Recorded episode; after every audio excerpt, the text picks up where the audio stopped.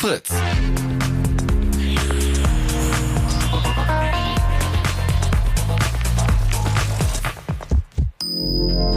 Blue Moon. Die zwei Sprechstunden.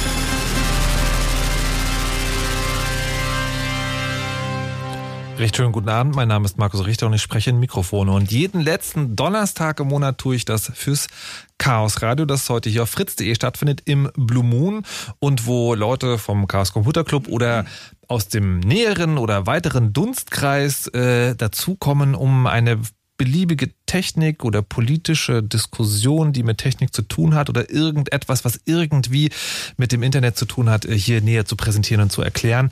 Und wir möchten heute über ein Thema sprechen, das kann man äh, auf zwei verschiedene Arten ankündigen und die eine ist, glaube ich, eher abstreckend, wenn man sagt, wir sprechen heute über die technischen und politischen Probleme des Glasfaserausbaus in Deutschland.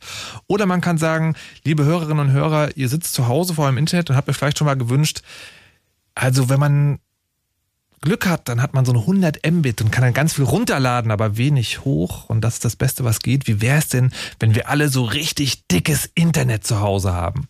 Und wie das funktionieren kann oder warum es vielleicht heute nicht funktioniert, das besprechen wir heute hier in diesem Chaos Radio im Blue Moon. Und dazu sind wirklich viele, viele, viele Gäste ins Studio gekommen.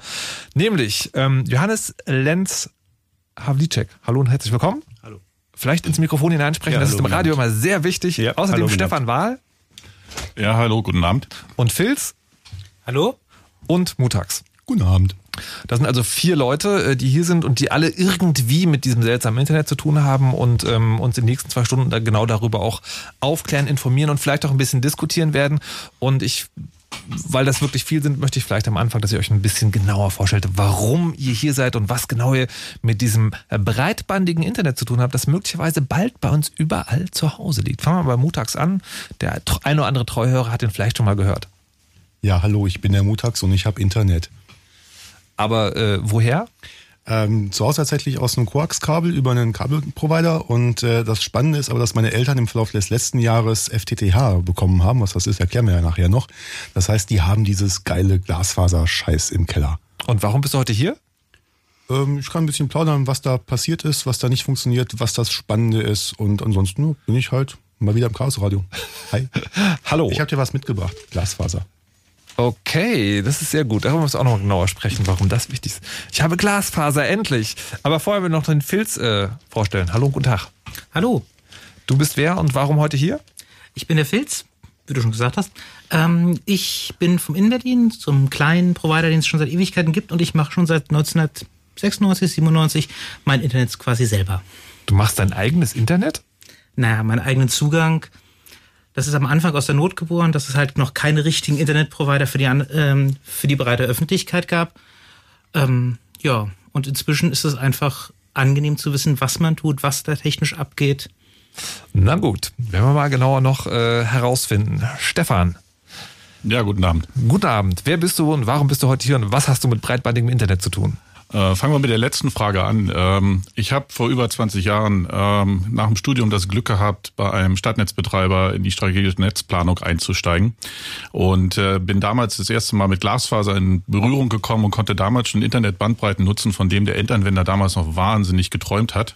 Das hat mich damals so fasziniert, dass ich die Branche auch nicht gewechselt habe und jetzt seit 20 Jahren im Geschäft bin und ähm, so ziemlich alles miterlebt habe, was da jetzt ähm, in den letzten Jahren passiert ist. Ähm, wir werden nachher, Mutags hat es ja schon erwähnt, ein paar Sachen da mal beschreiben, was IP-Adressen vielleicht angeht, was Glasfaser ist, äh, was, was für Bandbreiten man zukünftig erwarten kann, wo wir heutzutage stehen. Und ähm, ich denke, da habe ich ein paar Beiträge, die sicher sehr interessant auch für den einen oder anderen sein können und vielleicht auch motivieren. Das klingt vor allen Dingen auch so, als ob das Problem sozusagen nicht so ganz aktuell ist, schon ein bisschen länger existiert. Bin ich auch sehr gespannt. Und dann ist noch Johannes da. Ja, hallo, guten Abend. Ähm, ich bin ebenfalls seit äh, über 20 Jahren in diesem äh, ähm, Geschäft unterwegs und äh, verfolge bis heute das Interesse, dass wir ja vor allem das Phänomen haben, dass die Datenmengen ständig wachsen, aber die Kapazitäten, mit denen die Datenmengen übertragen werden, nicht steigen. Und deswegen glaube ich, dass so eine Glasfaserausbau unabdingbar ist, gerade auch ein symmetrischer Ausbau natürlich. Und das ist mein Interesse hier heute Abend. So, das haben wir schon, jetzt sind schon ein paar Punkte gefallen, wo man gleich anknüpfen kann. Also das eine ist, das allererste ist, du hast gerade gesagt, ist nicht genug. Ich hatte ja irgendwann, also dieses mit dem Internet, das ging ja so los, in der 1 Mbit, dann 2, dann 4, dann 8, dann 16, dann 32. Und jetzt ist man so bei 50 und 100 angekommen, was man so als Privatanwender sozusagen normalerweise meistens äh, bekommen kann. Und ich dachte irgendwann so, das ist schon okay. Also ich kann damit jetzt gut arbeiten. Mir fällt jetzt nicht mehr irgendwie auf, dass es langsam ist. Also ja, wenn man hochlädt, ist es halt weniger, dauert ein bisschen länger, aber meine Güte, das geht schon. Was glaubt ihr denn, also jetzt noch nicht mal, was es gibt, sondern was glaubt ihr denn, was man so perspektivisch in den nächsten Jahren zu Hause braucht? Also wo, wo soll es denn hingehen, die Reise? Also wie viel Bandbreite ähm, brauchen wir denn? Einfach mal eine Zahl sagen? Die Köpfe werden geschüttelt. Es ist immer so ein bisschen schwierig äh, zu sagen, was man für eine Bandbreite braucht. Natürlich so viel wie möglich. Das mal von vorne weg, weil Ähm, der Zeitfaktor spielt eine große Rolle. Es gibt ähm, so Zahlen, die im Raum sind bei einer äh, Voice-over-IP, wenn das Internet benutzt wird, um telefon zu telefonieren, dann will man unter 200 Millisekunden haben ähm, Verzögerung. Auf der anderen Seite, wenn man jetzt einen Film guckt bei einem der, der Online-Videoportale, will man auch nicht minutenlang warten, bis das vor- oder zurückgescrollt wird. Man will den Film eigentlich möglichst schnell in seiner kleinen Set-Top-Box drin haben. Da kann, da ist nach oben keine Grenze. Wenn du mich jetzt festnageln wolltest, Ja. würde ich sagen, Genau das. ein Gigabit symmetrisch. Okay, das ist eine ein- schöne runde Zahl. Okay, ein Gigabit, also sagen hoch und runter. Das ist, äh, liebe Hörerinnen und Hörer, falls euch diese Zahlen alles nicht sagen, ähm, das ist die Geschwindigkeit, die bei euch zu Hause möglicherweise da ist. Also zwischen Router und Computer ist vielleicht noch ein Netzwerkkabel und kein WLAN und da sozusagen, da ist so ein Gigabit, könnte da durchgehen. Okay, äh, gibt's da Widersprüche? Irgendwie will jemand mehr, weniger bieten? Na, ein Gigabit ist sehr nett. Wenn es weniger ist, geht das, glaube ich, auch schon ganz schön. Aber Hauptsache ist halt symmetrisch. Das heißt, wenn ich zum Beispiel meine Fotos bei Rossmann entwickeln lassen möchte oder einem anderen Bilderdiensteanbieter, ähm, den es da draußen gibt, möchte ich halt nicht die ganze Nacht warten, bis meine 30, 40 Bilder hochgeladen sind, sondern ich möchte das Notebook abends auch ausmachen können und äh, schlafen gehen können und nicht die ganze Nacht rödeln haben. Und dann kommen wir halt schnell da weg, dass es bei DSL halt wirklich lange dauert. Wenn du viele Fotos hast, die Qualität wird immer besser. Und wenn du spätestens anfängst, dass du irgendwelche Videos drehst oder streamen möchtest von zu Hause, ähm, brauchst du halt auch da eine große Bandbreite. Also 10 Megabit reichen da dann nicht mehr zurück ins Internet. Naja, das wollte ich gerade fragen. Also ist, äh, man hört das oft, ne? Also dieses symmetrische ist ein Schlagwort, das wird uns heute Abend auch noch ähm, häufiger begeben, vermute ich. Und das wird immer, ähm, also das wird zwar immer gefordert, und ich habe aber auch das Gefühl, das ist eher eine politische Forderung als wirklich eine praktische, eine praktische Relevanz für Achtung alle. Na, die, die praktische Relevanz kommt jetzt immer mehr, weil alle wollen irgendwie die Cloud benutzen.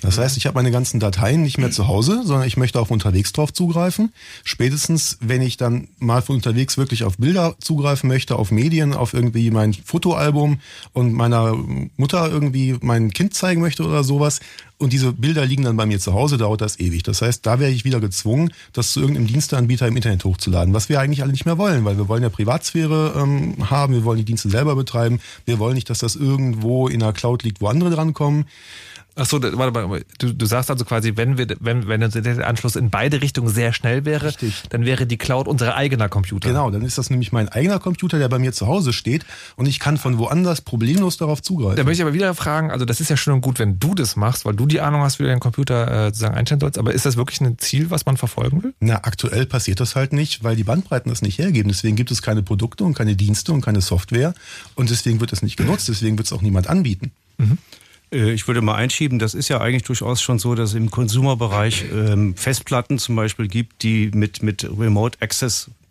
Fähigkeiten verkauft werden. Das heißt, das wird ja den, den Konsumenten heute schon im Mediamarkt und anderen äh, solchen Orten äh, feilgeboten, dass man diese Geräte nutzen kann, kaufen kann. Und insofern glaube ich nicht, dass das äh, utopisch ist, dass wir von diesen Home Cloud äh, sprechen. Und wenn man ein bisschen weiter guckt auf Sachen wie Virtual Reality Anwendungen, die oft sehr, sehr datenhungrig sind oder auch was Pragmatisches wie irgendwelche äh, Gesundheitsmonitoring-Geschichten, die, die äh, zeitkritisch sind, das ist natürlich der Upload auch ein, äh, ein wichtiger Faktor, dass der, dass der eine vernünftige Geschwindigkeit hat. Das heißt also, ihr sagt, es gibt sozusagen schon sehr viel technische, also Equipment, was wir gerade schon haben oder Entwicklung, die, sagen wir mal, vor der Haustür steht, die momentan dadurch beschnitten wird, dass der Internet, unser Internetanschluss zu Hause nicht schnell genug ist.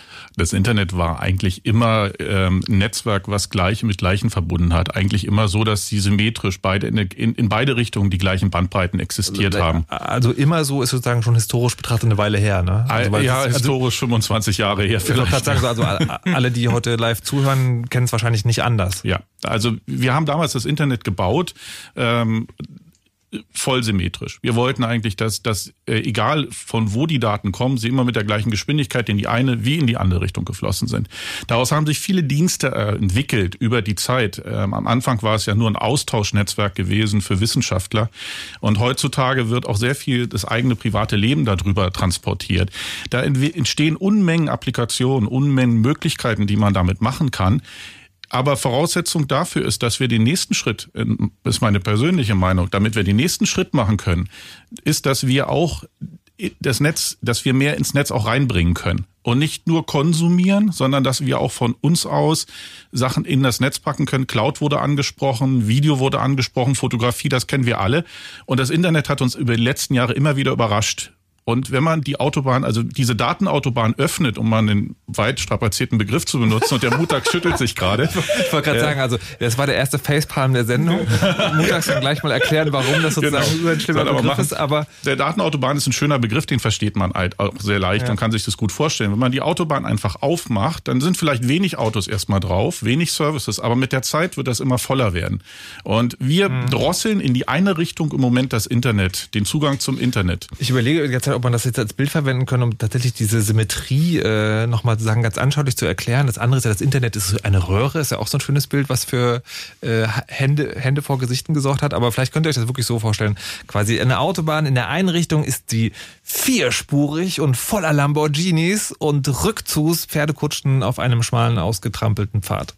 Naja, du kannst es dir angucken. In Hamburg, da haben sie Straßen, die sie je nach Tageszeit mehrspurig in die eine oder andere Richtung machen.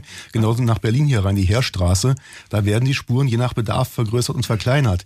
Was Aber- halt damit zusammenhängt, dass man nicht genug Platz hat. Aber es ist ein gutes Bild. Äh, warum hast du jetzt gerade den Kopf so geschüttelt bei Datenautobahn? Ich habe den Kopf geschüttelt, weil Datenautobahn, hat, hat äh, Stefan ja schon gesagt, ein sehr strapazierter Begriff ist und äh, Das sagen wir da immer die ein, anderen. Genau, das, das sagen meistens Leute, die von dem Thema keine Ahnung haben, um irgendwelche völlig abstrusen Vergleiche zu bringen, die dann gar nicht funktionieren. Also ein Beispiel ist halt Herr Oettinger, der sich da immer sehr, sehr um Kopf und Kragen redet und dann davon spricht, dass die selbstfahrenden Autos an der Grenze anhalten müssen, weil sie in ein Funkloch kommen. Und da ist dann der Schritt zur Datenautobahn halt sehr schnell. Okay, verstehe. Also, aber heute die Leute wissen, wovon sie reden, wenn sie Datenautobahn sagen. Ähm, jetzt Also haben wir also, hier- hier schon. Jetzt haben wir also äh, zwei Sachen schon geklärt, nämlich das eine ist, wir wollen mehr und das andere ist, wir wollen es symmetrisch. Und das sozusagen, und das mehr hat sich in den letzten Jahren sozusagen automatisch entwickelt. Das symmetrisch ist tatsächlich was Neues. Und jetzt werden wir heute im Verlauf der Sendung ganz viel über Glasfaser reden. Ähm, aber um das sozusagen vorneweg nochmal zu sagen, es ist schon so, das eigentliche Ziel ist, man will symmetrisches, dickes Internet in jedem Haushalt. Und Glasfaser, wir reden jetzt gerade darüber, weil das die gängigste Technologie ist, die billigste, oder warum steht das jetzt sozusagen ganz weit vorne? Na, es ist vor allem eine Technologie, die im Gegensatz zu vielem anderen zukunftssicher ist. Wenn wir jetzt sowieso Sachen neu verlegen müssen, Ja. macht es eigentlich keinen Sinn, da weiterhin so Klingeldraht in den Boden zu verbuddeln, Ja. sondern da wollen wir eine Technologie haben, die zukunftssicher ist und das ist die Glasfaser, ähm, weil ich im Prinzip einfach nur eine, naja, eine, eine Röhre habe, durch die Licht durchgeht. Und wenn ich an den beiden Enden, Enden die Technik austausche, kann ich beliebige andere Lichtsignale da durchsenden. Das heißt, ich muss nicht das Kabel austauschen, um andere Dienste darauf zu machen. Warte mal, also, äh, fange ich jetzt schon damit an. Also ich habe hier so ein Glasfaser. Das ist, das halt so ein dünnes, äh, oranges, zweiadriges Ding. Da sind zwei Stecker dran. Ähm, ist, ist das jetzt sozusagen pro dieser Ader, ist, ist das ein, also ein Lichtsignal? Also die eine Ader geht ein Lichtstrahl? In, in dem, was du in der, in der Hand hast, da ja. Ja. Ähm, man könnte dann auch noch mit verschiedenen Lichtfarben darauf arbeiten. um Ja, dann aber es ist parallel- aber es ist pro Richtung ein Kabel quasi oder eine Ader Ja. und pro Richtung, pro Das ist Datenrichtung und ist das zurück. eins. Hin und zurück. Ähm, aber Symmetrisch. jetzt, jetzt, sagst du, jetzt sagst du aber zukunftssicher, ähm, wenn ich jetzt sozusagen aber vier Kabel vergrabe, kann ich dann nicht mehr durchbringen? Natürlich. Kannst du. Und in diesen schönen Glasfasern, die wir da ins Haus oder in die Wohnung oder in den Keller oder an den Bürgersteig Ja. legen, es ist ja auch meistens mehr als eine Faser drin. Das Okay, heißt, also das, das ist sozusagen, das ist nicht unendlich zukunftssicher, aber absehbar zukunftssicher? Das, äh, man muss immer unterscheiden die Netzebene. Also was du jetzt in der Hand hältst, das ist so ein klassisches Anschlusskabel für ein Endgerät bei einem jemand zu Hause zum Beispiel oder wenn man irgendwo ähm, zwei Glasfasern miteinander verbinden möchte. Die Kabel, die im Boden verlegt werden, die haben meistens 144 von diesen Fasern. Im, Qu- das Kabel ist ungefähr daumendick, was da verlegt wird. Und da kann man 144 oder 288 Leitungen draufpacken. Einzelne, äh, wie Mutags so schön gesagt habe, einzelne Lichtsignale drauf übertragen. Und an jedem Ende kann theoretisch ein Haushalt sein oder ein Haus. Ähm, und was man darauf übertragen kann im Stadtbereich, und das definieren die, die, die Telekommunikationsunternehmen als Entfernung unter 15 Kilometer, kannst du mit wenig technisch Aufwand, mit sehr preiswerter Technik bis zu 10 Gigabit auf einer Faser übertragen. Und ein bisschen Mathematik, 144 Fasern mal 10 und man kann sich schon vorstellen, was aber, dabei naja, aber, aber trotzdem sagen, also juristisch sozusagen ist es nicht unendlich erweiterbar, sondern aber es ist sozusagen, aber es ist sozusagen das, was wir jetzt brauchen und wahrscheinlich auch das, was in zehn Jahren noch genug Alles, Das, was wir hier technisch haben, ist nicht unendlich Ja, erweiterbar. aber das muss man ja auch sozusagen mal festhalten. So, wir reden heute äh, sozusagen viel über Glasfaser und machen jetzt aber noch mal einen Schritt zurück, weil wenn man wenn sagen, wenn es um Glasfaser geht, heißt es immer so, ja, aber überall ist Kupfer. Das ist sozusagen anscheinend so der Gegenspieler. Also der ähm, fällt kein gutes Bild ein. Ähm, dick und doof gehören da zusammen. Ähm, also Kupfer. Warum Kupfer? Warum liegt überall Kupfer und was sozusagen, äh, wie, wie geht das Internet durch das Kupfer und warum kommt da nicht mehr als 100 Mbit raus? Naja, es, es, es fing halt damals alles mit der Telegrafie an, aber ich glaube, soweit wollen wir nicht ausholen. Nein. Ähm, du hast halt angefangen, irgendwann zwei, zwei Drahtleitungen in die Haus, Häuser zu legen, in die Wohnung, um darüber Telefonie zu machen. Das war halt für analoges Telefon gedacht. Und dann saß man eben an an einer Stelle dann da dran, dass man sagte, ja, jetzt haben wir dieses Kabel, das in jede Wohnung geht, jetzt wollen wir da Internet drüber machen. Da wurde ein Modem angeschlossen. Das waren irgendwie 56 Kilobit, die da drüber gingen, maximal. Am Ende waren es 56, Genau. am Anfang hatten wir 300, 0,3. Also Also sehr wenig so.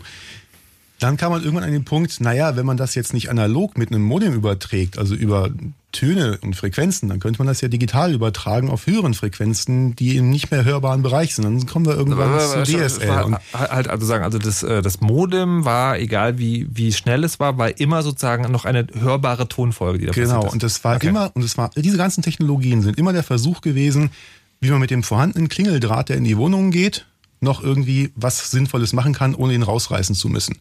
Und Mhm.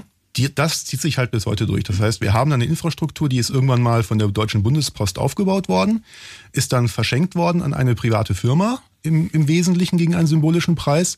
Und die versuchen damit heute noch Internet zu machen mit den Leuten zu Hause, ohne dass sie jetzt in jede Wohnung neue Kabel legen müssen. Was ja einerseits verständlich ist, was uns aber mittlerweile halt wirklich, wirklich hart ausbremst. Aber, aber warum, sozusagen, du hast ja gerade gesagt, aus, aus einer so einer Glasfaserkabel kann 10 Gigabit rausfallen. Warum nicht aus Kupfer? Das hängt damit zusammen, dass äh, das Kupfer, ähm, wir wollen nicht Nachrichtenübertragungsvorlesung hier halten, möglichst einfach halten. Das stimmt. Ähm, man kann über das Kabel nur einen bestimmten Frequenzbereich übertragen. Auf, einer, auf der Entfernung, sagen wir mal auf 600, 800 Meter, weiß jeder, das analoge Telefon hat drei Kilohertz Bandbreite gehabt. Jetzt muss ich irgendwie in diese drei Kilohertz dieses Signal reinpressen. Oder ich muss halt das, da, das Signal, das Analogsignal weglassen und muss digital übertragen. ISDN hat damals 144 Kilobit übertragen auf zwei Draht Kupfer bis, weiß nicht, 1,6, 2 Kilometer. Korrigiert mich, ich habe die genaue Zahl jetzt nicht im Kopf.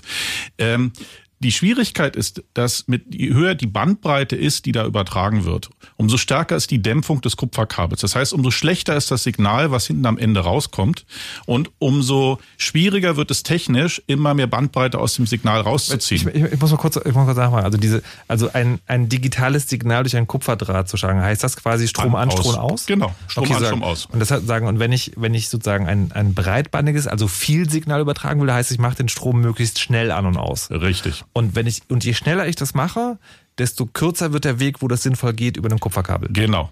Ja, das, das merkst du ja auch daran, dass, ähm, vielleicht erinnert sich der eine oder andere noch daran, wenn man einen DSL-Anschluss äh, sich da irgendwie klickt, muss man immer angeben, wo man wohnt. Und je weiter man von der Vermittlungsstelle weg wohnt, umso geringer wird die Geschwindigkeit, die man da kaufen kann.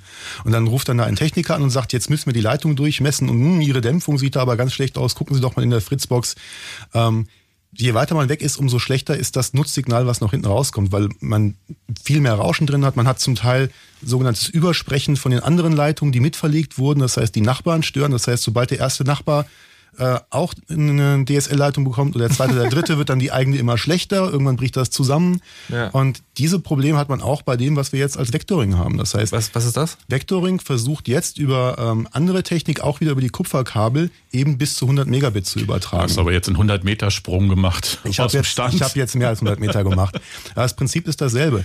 Da wird ja da argumentiert, dass man beim Vectoring dafür sorgen muss, dass die alle in der gleichen Frequenz schwingen im Prinzip, damit die sich nicht gegenseitig stören.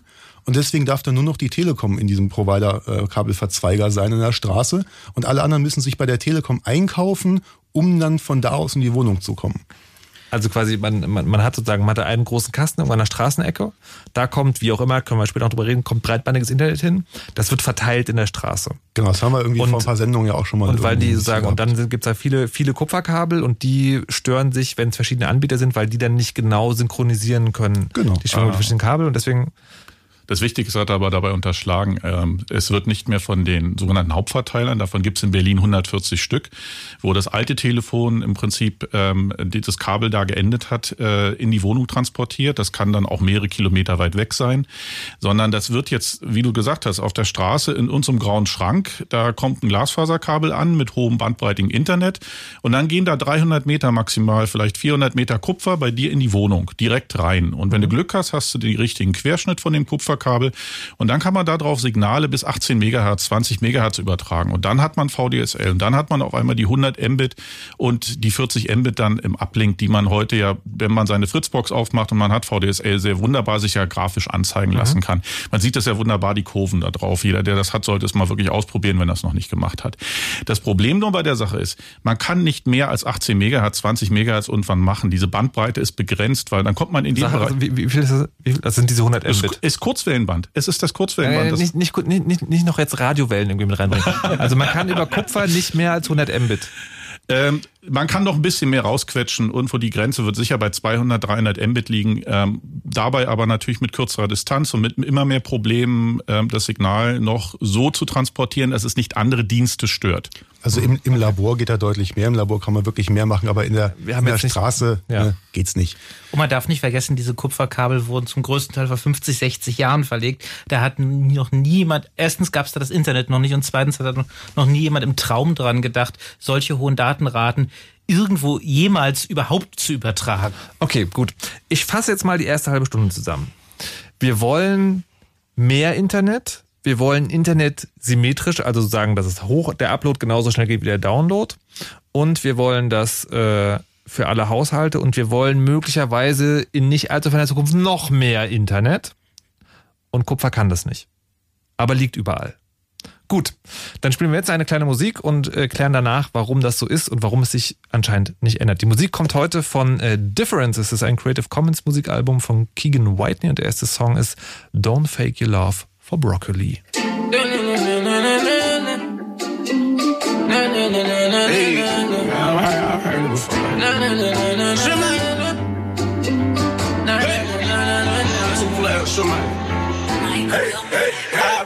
Done it before, I've seen it before. Tears splash in the floor when I open the door for.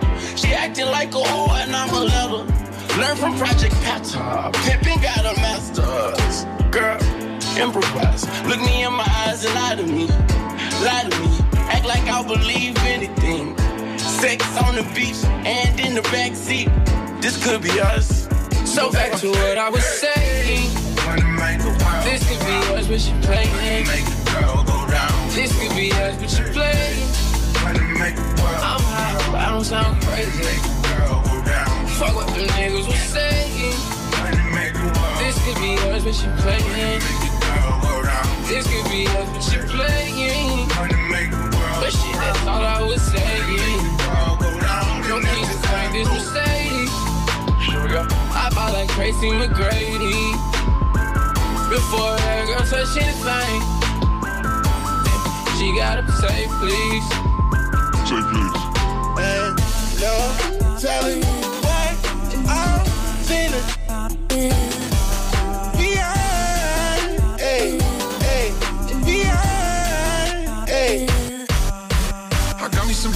me some hoes.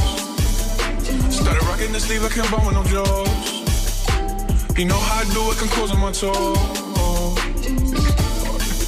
Oh, I ain't rich yet, but you know I ain't broke. Ah. So if I see it, I like it, buy from the store. Ah. I'm with some white girls and they love them the coca. Like they OT, double OT, like I'm KD, smoking OG. And you know me, and my two threes and my gold tee. Bitch, you're smiling, but you see me from the nosebleed. I'm a new three, and I change out to my new D. White Iver song. When I started balling, I was young. You gon' think about me when I'm gone. I need that money like the ring I never won. I want.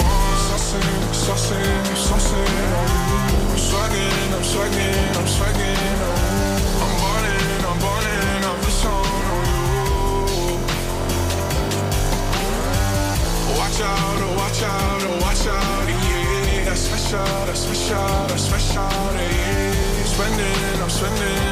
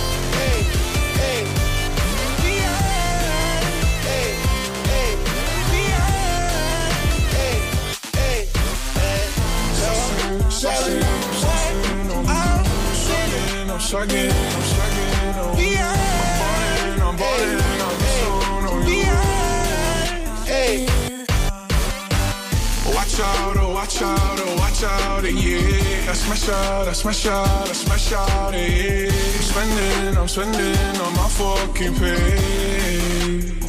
So back to what I was saying. This could be us, but you playing. This could be us, but you playing. I'm high, but I don't sound crazy. Fuck what them niggas was saying. This could be us, but you playing. This could be us, but you playing. But shit, that's all I was saying. Girl, go down, and that's just how it goes.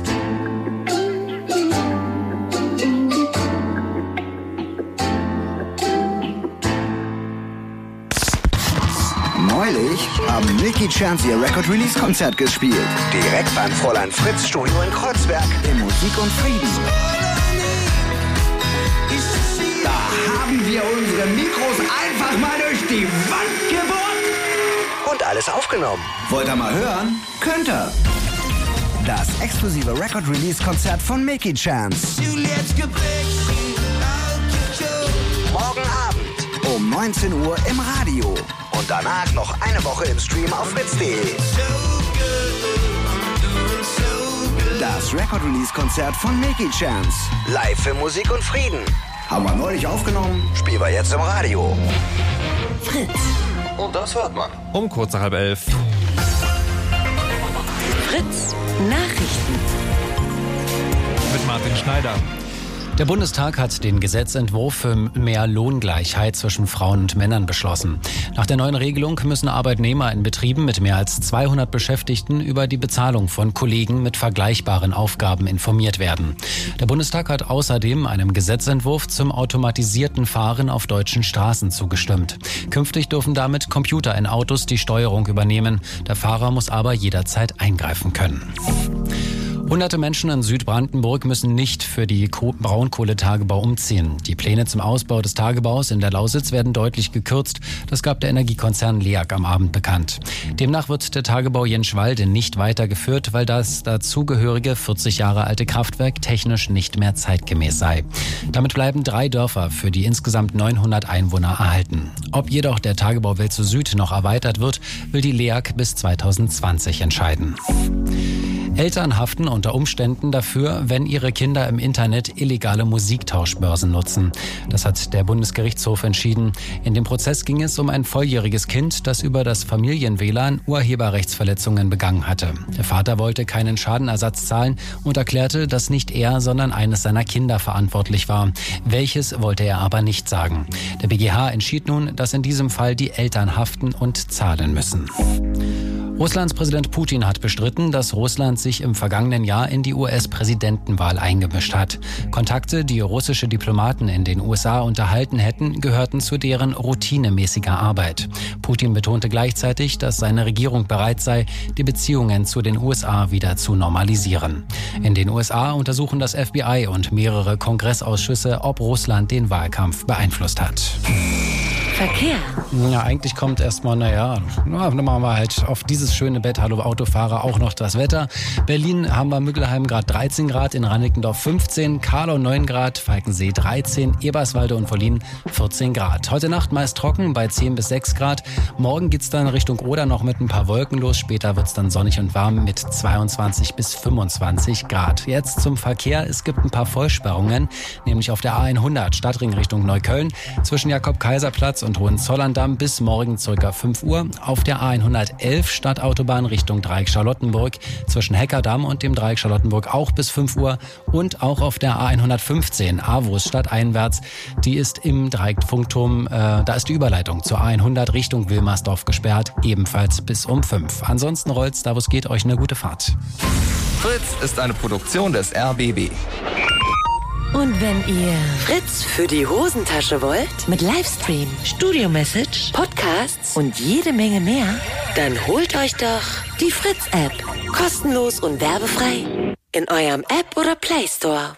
Und ihr hört das Chaosradio im Blue Moon, das nicht das Chaosradio im Blue Moon wäre, wenn nicht seltsame Dinge geschehen würden. Zum Beispiel die Nerd News, geschrieben von Mo und vorgetragen von Martin Schneider. Amerikanische Provider dürfen Kundendaten verhökern. In den USA ist es Internetprovidern erlaubt, die Aktivitäten ihrer User auszuwerten und zu verkaufen. Im Dezember wären Datenschutzvorschriften in Kraft getreten, die den Anschlussinhabern ein Opt-in-Recht verschafft hätten. Doch sowohl US-Senat als auch Unterhaus stimmten in den letzten Tagen für die Aufhebung der Regelungen. Die Unterzeichnung der Aufhebung durch den US-Präsident Trump gilt nur noch als Formsache. Damit entfällt auch die Verpflichtung, betroffenen Kunden über Hacks und andere Datenschutz Datenschutzverletzungen zu informieren.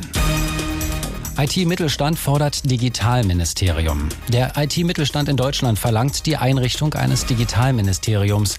Der Präsident des Bundesverbandes IT-Mittelstand, Grüni, sagte auf einer Messe, die netzpolitischen Entscheidungskompetenzen seien derzeit auf zu viele Ministerien verteilt. Die Folgen seien ein hoher Koordinationsaufwand, langsame Entscheidungen und Streit um die Zuständigkeiten. Deutschland drohe international abgehängt zu werden.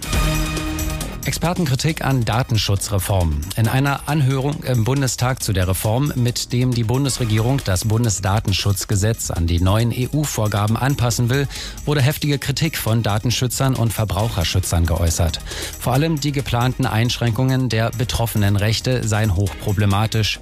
Die Bundesdatenschutzbeauftragte Vossow sah erheblichen Nachbesserungsbedarf für die eingeschränkten Ansprüche von Bürgern, Einblick in über sie gespeicherte Daten zu erhalten, sowie diese korrigieren oder löschen zu lassen. Die Nerd News im Chaos Radio im Blue Moon, geschrieben von Mo, vorgetragen von Martin Schneider. Vielen Dank.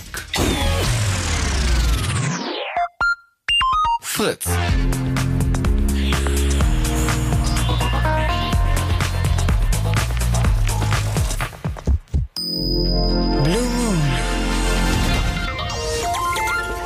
Das Chaos Radio im Blue Moon beschäftigt sich heute auf Fritz damit, warum das Internet so bei uns zu Hause eigentlich so verdammt langsam ist. Wir haben in der ersten halben Stunde geklärt, das liegt unter anderem daran, dass wir mit Kupfer äh, unser Internet bekommen, also zumindest die meisten von uns. Und ähm, dass sich das nicht ändert oder warum sich das nicht ändert und was für Alternativen gibt, das wollen wir jetzt besprechen. Und da begrüße ich äh, ganz recht herzlich zurück in dieser Sendung den Mutax. Abend. Den Filz. Hallo. Den Stefan. Hallo. Und den Johannes. Hallo. So, wir habt ja, oder ihr habt sozusagen uns in der letzten halben Stunde äh, schön erklärt, warum ähm, wir mehr Internet brauchen und wollen und dass es sozusagen hoch genauso schnell sein soll wie runter und dass das Kupfer, was, also derzeit wird das Internet bei uns durch Kupferkabel gebracht, dass das technisch einfach nicht dazu in der Lage ist, ähm, das schneller zu machen als, naja, so 100 Mbit, vielleicht noch ein bisschen, aber viel mehr passiert da nicht mehr. Und wir haben auch schon kurz darüber gesprochen, dass Glasfaser eine Alternative ist, weil da sehr viele Daten durchpassen und das auch relativ zukunftssicher ist momentan.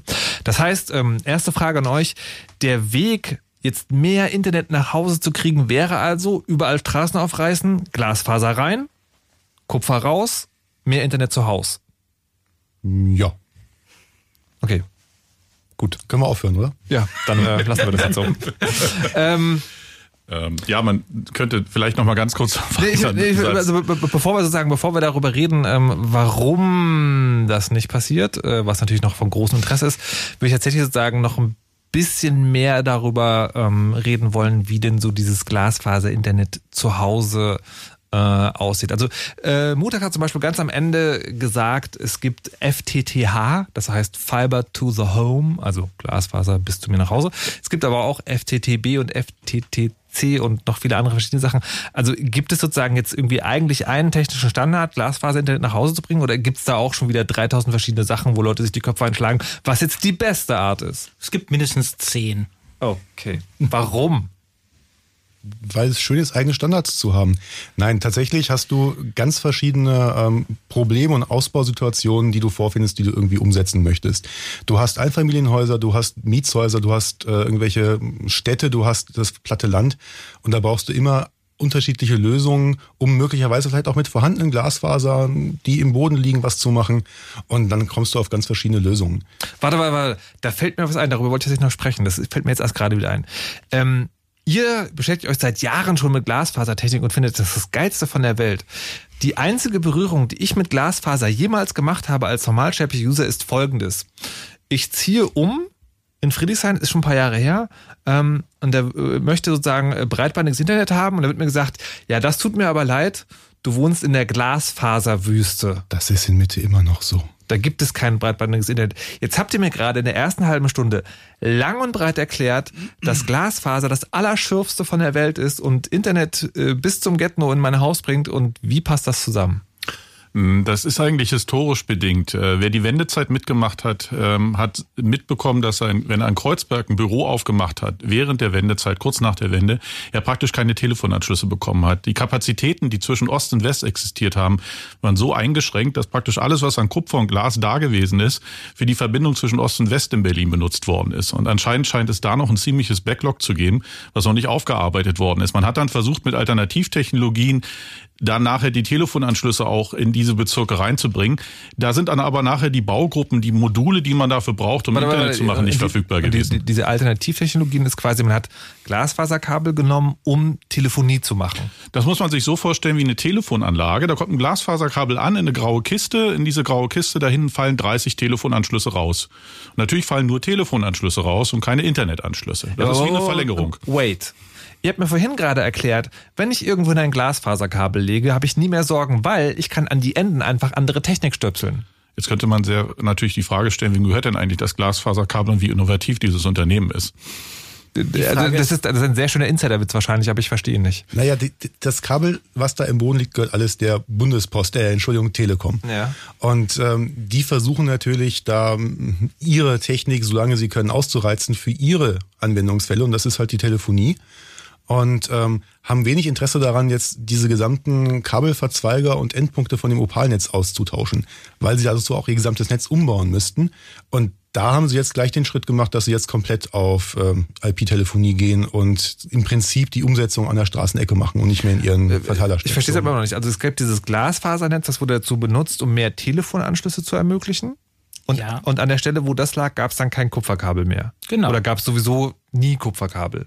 Ja, oder viel zu wenig. Okay, oder viel zu wenig. So, und ähm, dann hat die Telekom oder Ex-Bundespost äh, gesagt, okay, wir wollen da aber erstmal unser Telefon machen. Aber das muss doch irgendwann sozusagen Quatsch gewesen sein. Also es gab doch einen Zeitraum, wo das Telefon sagen unwichtiger wurde, aber das Internet sehr viel wichtiger wurde, wo, wo, wo man auch als Telekom hätte sagen können, okay, das kostet vielleicht ein bisschen Geld, aber dafür gibt es breitbandiges Internet und wir sind die Vorreiter. Ja, und dann gibt es irgendwie zwölf Stadt, kleine Stadtviertel, kleine Ecken, in denen die Leute sagen, hm, da haben sie jetzt Glasfaser in einem Pilotprojekt gelegt und da müssten wir uns jetzt überlegen, wie bauen wir das aus?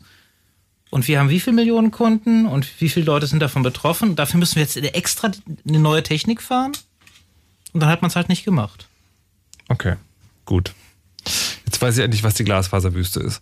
Ähm, kennen wir also zurück zu dem, was Glasfaser dann doch kann. Jetzt ähm, habt ihr schon vorhin gesagt, es gibt sozusagen äh, verschiedene Verwendungen, aber von dem, was sie mir am Anfang erklärt hat, nämlich man legt einfach ein dickes Glasfaserkabel rein, wo sozusagen verschieden viele äh, Einzelleitungen rausfallen, verstehe ich noch nicht ganz sozusagen, was da der Unterschied ist, außer wie dick das Kabel ist, was ich irgendwo hinlege. Und sie hat gerade gesagt, es gibt, ich habe gerade gefragt, wie, wie, viele, wie viele verschiedene Arten der Datenübertragung per Glasfaser gibt es. Hier war die Antwort irgendwie mindestens zehn, weil es gibt verschiedene Anwendungsszenarien. Ich verstehe das aber nicht, weil ich würde ja denken, äh, also ich äh, lege halt sozusagen so viel Glasfaserfasern dahin, wie ich Anschlüsse brauche und dann hat sich die Sache, also vielleicht irgendwie 20 mehr, weil man weiß ja nie, ähm, und dann hat sich die Sache erledigt. Also was sind dann die unterschiedlichen Angebote? Ähm, die, man muss ganz, ganz stark trennen. Also die, die, man, man hat immer einen Übergabepunkt. Der Übergabepunkt, der kann ähm, zum Beispiel so, so, so ein grauer Kasten an der Straße sein, wo nachher VDSL rausfällt. Es kann aber auch im Gebäude sein, dass da ein Übergabepunkt ist und dann wird mit irgendeiner Technologie das Internet in die Wohnung gebracht, die Telefonie. Oder man kann auch mit einer Technologie dieses Glasfaserkabel verlängern in die Wohnung.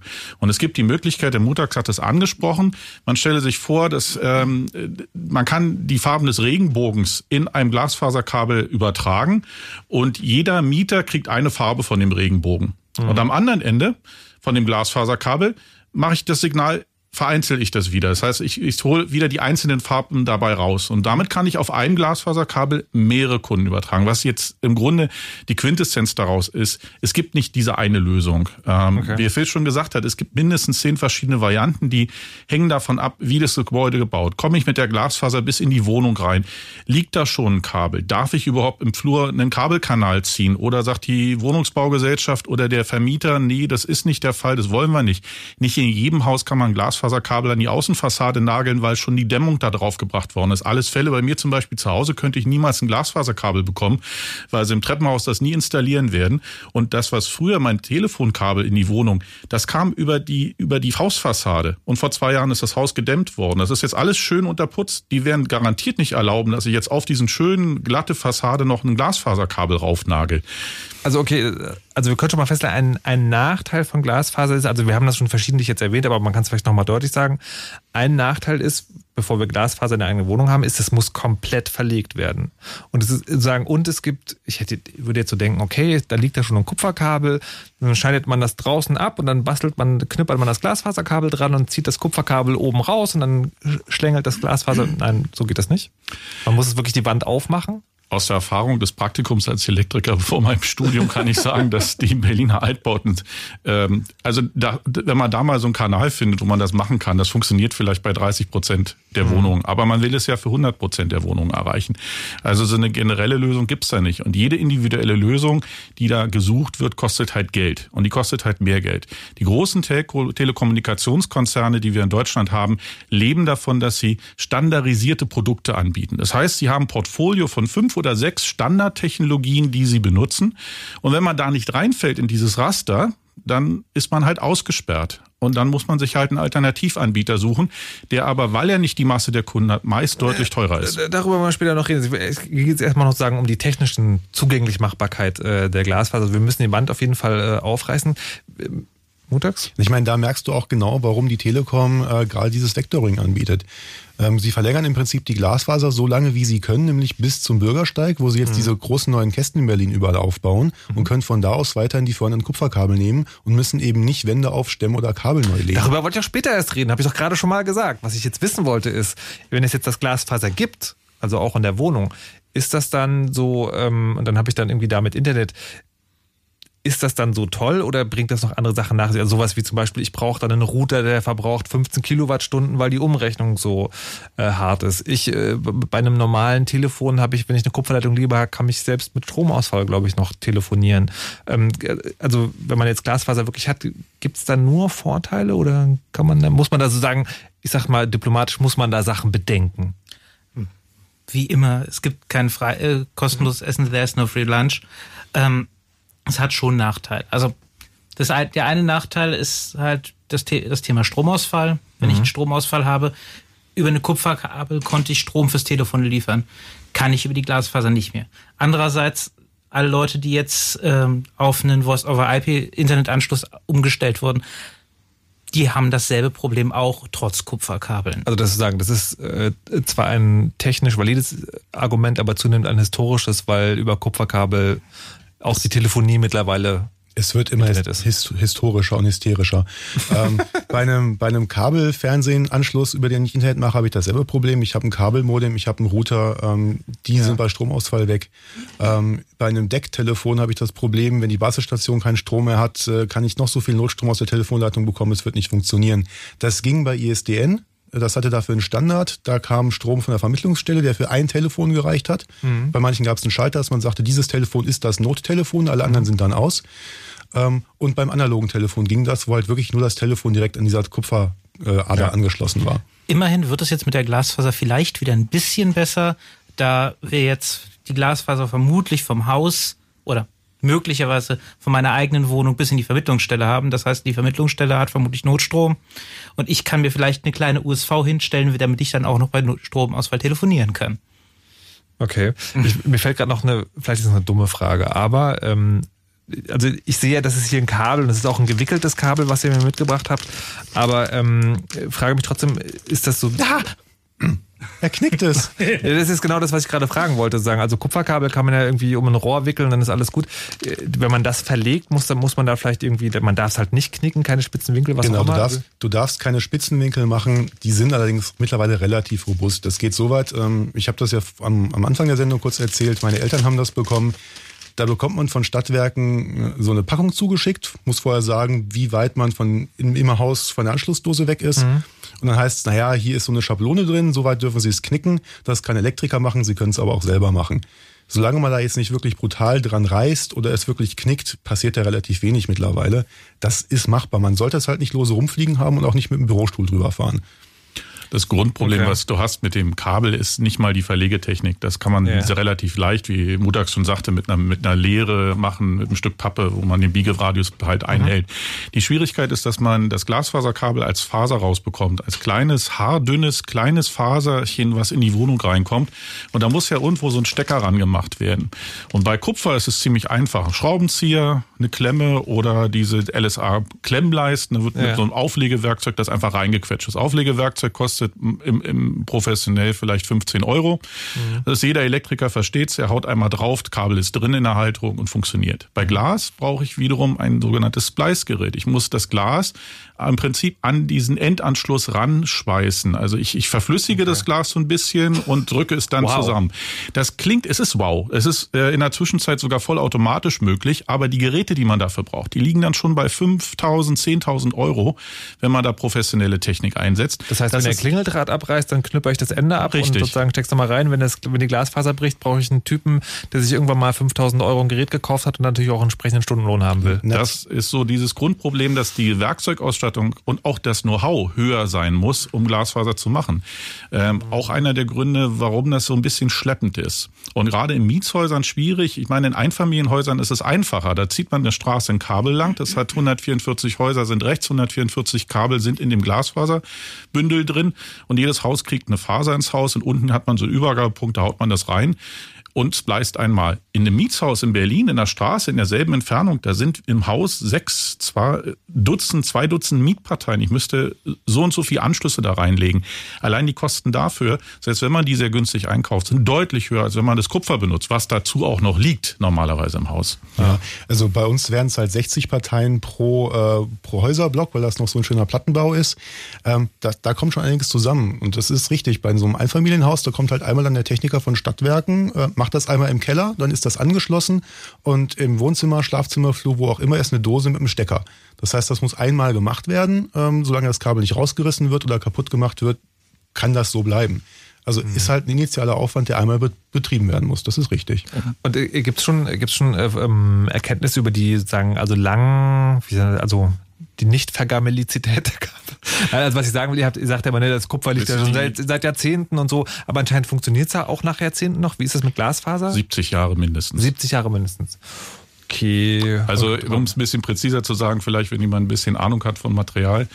Wissenschaften. Also da ist Glas drin. Ähm, Glas ist hygroskopisch, das heißt, es zieht Wasserstoffatome ins Glas rein, wenn mhm. das Glas offen liegt und damit wird das Glas trüb. Wenn man mal ein sehr altes Glas hat, was man irgendwo hat, dann hat man so einen milchigen Schleier drauf. Mhm. Und das kann auch ein Glasfaserkabel treffen. Deswegen werden die Glasfaserkabel normalerweise in so einer Schutzhülle äh, im Grunde transportiert. Da ist meist so ein Gel drin, was das Wasser anzieht, sodass die Faser möglichst lange hält. Es spricht nichts dagegen, dass die Kabel, die im Boden liegen, 100 Jahre und länger halten, wenn die professionell an den Enden abgeschlossen worden sind. Mhm. Okay. Jetzt habe ich noch eine weitere Frage. Ähm, Johannes, du hattest vorhin irgendwas erzählt mit, äh, es gab eine Beschwerde an die, an die DSL. Bitte könntest du das nochmal kurz äh, erläutern? Ja, das, das war äh, der Punkt, den wir vor den Nachrichten hatten, dass wir über die, die Reichweiten von DSL-Signalen und so mhm. weiter gesprochen haben. Und ich habe das gerade nochmal nachgeschaut. Die Bundesnetzagentur, die hat sich, die hat Messungen an 160.000 DSL-Anschlüssen durchgeführt und äh, festgestellt, dass äh, bei der Hälfte der Kunden weniger als 60 Prozent der, der versprochenen Leistung ankommt. Und das ist genau die Ursache, dafür ist genau dieses Problem, das wir vor der, vor ja. der äh, Nachrichtenpause besprochen haben, dass DSL eben, je länger das Signal gehen muss, desto schwächer wird's und dann gibt's eben noch die Interferenz mit anderen äh, Kabeln und so weiter und dadurch hat man halt am Ende ein suboptimales Produkt, mit dem die Kunden äh, in der Regel auch nicht zufrieden sind, weil sie eben sagen, ich wollte 16 Mbit haben und kriege nur 10. Ja. Und das sozusagen führt uns jetzt wieder zum Glasfaser zurück. Wie ist es denn da? Ist da die Reichweite auch begrenzt oder? Ja, begrenzt ist sie natürlich, aber Ja. ähm, ich sag mal, wir haben genug Sicherheit an Übertragungsqualität äh, in der Glasfaser drin, als das zumindest bei dem, was heute an Produkt denkbar ist, ähm, eigentlich nirgendwo es ernstzunehmende Probleme geben wird. Also man sagt normalerweise, dass wenn ich ein Kabel zwischen Hamburg und Berlin lege, ein Glasfaserkabel, dass ich so alle 100, 200 Kilometer einen Verstärker setzen muss, damit das Signal wieder aufgefrischt wird, das optische Signal, was da übertragen wird, das Licht. Im Okay. Stadtbereich ähm, sind die Kabel, die da verlegt werden, durchaus in der Lage, 100 Kilometer und mehr zu machen. Das ist nicht das Problem des Kabels, sondern eher der, der Optik, des Lasers, wie Mutax ja schon gesagt hatte. Das, was man da am Ende ransteckt, wo man, wo man das Glasfaserkabel reinsteckt. Diese Module sind extrem preiswert, wenn man nicht mehr als 10, 15 Kilometer macht. Dann sind die in einem Preisbereich weit unter 50 Euro, wenn man sie einkauft. Aber warte mal, Und dadurch kommt die Entfernung. Jetzt, jetzt wollte ich gerade fragen, die momentan ist es ja so, dass das Internet sozusagen läuft, äh, also das, man spricht immer vom Backbone, da gibt es so riesige, dicke, meterdicke Kabel und das wird dann immer kleiner, es gibt, kommt an den Kästen von der Straße und dann geht's in das Haus rein. Das heißt, das sind immer sozusagen Umstellstationen mehr oder weniger. Ist das beim Glasfaser auch so oder wird das dann tatsächlich sozusagen so sein? Also ich hatte jetzt vorgestellt, es gibt auch diese grauen Kästen und dann wird eine Straße davon versorgt. Ähm, genau so kann das gebaut werden. Eine Ja. mögliche Option, dass man im Grunde sagt, man stellt sich so eine Straße vor, ähm, da legt man jetzt ein Kabel die Straße lang. Jedes Haus wird da von dem Kabel mit, mit, mit Fasern versorgt, so viel das Haus halt braucht, wie viele Mietsparteien da drin sind. Und in dem Kasten kommt dieses Kabel an. Und dann kann in diesem Kasten ein aktives Gerät stehen, also irgendwas, was Strom verbraucht. Das wandelt das, dieses optische Lichtsignal, was da aus jeder Wohnung kommt, in ein elektrisches Signal um. Und dann steht da sowas, ich meine, der Vergleich hinkt zwar extrem, aber sowas wie ein AVM-Router, den man auch hat, aber ein paar Nummern größer. Ja. Der hängt dann am anderen Ende an dem Backbone dran, den du erwähnt hast, der dann im Prinzip das Internet äh, an diesen Kasten Ja. ran transportiert. Okay. Und der Teilnehmer selber, ja, Wäre das dann auch, also sagen, dieses, das nächst dickere Kabel, wäre das auch wieder Glasfaser? das wäre auch wieder Glasfaser, ja. Okay. Ich versuche mal gerade so vorzustellen, ob man nicht die, die kleinen Lichter dann in das große Licht irgendwie so rein. Nein, das aber kann man auch machen. das geht tatsächlich. Also, weil, äh, so wie du es gerade beschrieben hast, sozusagen wandle ich ja der, den, den Glasfaser, also den Lichtimpuls in eine elektrische, sozusagen Binary 0-1 Strom-Dings um und mache das dann wieder zurück in das dickere Kabel. Aber man kann es auch sozusagen die, das Licht zusammenspleißen. Das hört sich so Ja, sci-fi-mäßig an. Ja, ähm, es gibt halt da verschiedenste Optionen. Es gibt halt die eine Sache, die äh, Stefan schon vorhin erwähnt hat, dass man halt mit verschiedenen Farben arbeitet. Und es gibt die andere Möglichkeit, dass man ähm, quasi sozusagen Y-Stücke einsetzt. Muss man sich, kann man sich wirklich vorstellen, wie dieses schöne Y-Stück beim Gartenschlauch, was man Ja. ha- hat. Okay. Ähm, Das Kabel wird zu kleineren Kabeln, beziehungsweise kleinere Kabel werden zu einem großen Kabel. genau, da kann man dann an über eine Glasfaser bis zu 64 Leute mit anschließen. Was ich gerade fragen wollte, ist, äh, weil ihr die Farben immer erwähnt habt. Ich dachte jetzt, okay, rot, grün, gelb, blau. Wie viele Farben kriegt man denn in einem Kabel unter? Ähm, man spricht da, es ist ja, also Farbe ist zu viel gesagt. Das ist nicht rot, grün, blau, was wir da haben. Das liegt bei im, im Infrarotbereich, wenn man das kennt, so bei 800 Nanometer ist das kleinste, aber wir arbeiten bei 1500 Nanometer. Das sieht man auch nicht mehr. Zum Ultraviolettbereich müsste das sein, nicht? Und der ähm, und darauf kann man so 200 bis 400 Kanäle übertragen, bezahlbar übertragen. Und da wird Mutags gleich wieder sagen, äh, in der Wissenschaft kriegt man da sicher auch 1000 oder mehr rein, aber Wir wollen ja heute über das Internet zu Hause reden. Äh, zu Hause sind 200, ist eine gute Zahl. Das Ja. kriegt man heute auch gut Okay. rein multiplext. So, dann letzte Frage für diese halbe Stunde ist, wir haben ja gerade gehört, ne, im, äh, im, im, ähm, im Kupferinternet kommen nur 60 Prozent an oder sozusagen sogar noch weniger in, in vielen Fällen. Und das liegt also nicht an der Böswilligkeit der, äh, der Betreiber, also nicht direkt sozusagen, sondern einfach an den technischen Gegebenheiten, die das Kupferkabel im Haus macht. Da wird mit den Augen gerollt, ja, aber im Prinzip stimmt es so. Die Frage ist, also, oder andersrum gesagt, es gibt eine denkbare Situation, wo die Abnahme der versprochenen Bandbreite nur an den Kupferunzulänglichkeiten liegt. Ja. Gut. Wie ist das mit dem Glasfaserkabel? Wenn mir der, jetzt der Anbieter sagt, okay, 250 Mbit kriegst du, wir stecken das in diesen grauen Kasten da rein, kommt das dann auch bei mir in der Wohnung an? In der Wohnung kommt mindestens immer ein Gigabit an oder 100 Mbit oder 10 Gigabit. Was, was, du- was ist das Kleinste? das kleinste ist 100 Megabit. Äh, kleiner macht es nicht? Kleiner geht. Man kann, könnte 10 Megabit, aber da sind die Optiken in der Zwischenzeit schon viel zu teuer, weil das äh, Vintage Technology Okay, ist. das macht keiner. Also mit 100, Macht keiner mehr. 100 Mbit, also- aber die, also gut, die 100 Mbit kommen, fallen aus dem Kasten sozusagen in mein Kabel rein, was zu mir nach Hause geht. Und das kommt dann auch an. Genau, und wenn du aber 250 hast, dann hast du einen Gigabit-Anschluss und der Provider drosselt die Leitung an seinem aktiven, da wo das vom optischen ins elektrische gewandelt wird, Ja. drosselt die Geschwindigkeit auf ein Viertel, nämlich auf die 250. Das wird aber elektronisch gemacht mit einem Kommando auf der, äh, an, der, an dem Gerät. Gibt es da Gründe für, das zu machen? Ähm, es gibt einen sehr Technische. guten Grund dafür. Ähm, es gibt ausreichend viele Geschäftskunden, die Glasfaser in ihren Büros liegen haben. Und mal einen Ver- Preisvergleich zu machen, die bezahlen für die 2 Mbit symmetrische Leitung in ihre Häuser zum Teil 250 Euro im Monat. Okay, gibt, gibt es nicht ökonomische Gründe, das zu machen? Nein. Gut. Dann sprechen wir gleich sozusagen in der, in, der, in der nächsten Stunde darüber, was denn jetzt eigentlich mit dem Glasfaserausbau ist und wie wir da hinkommen. Radio. Radio hat einen Namen. Hat einen Namen. Fritz.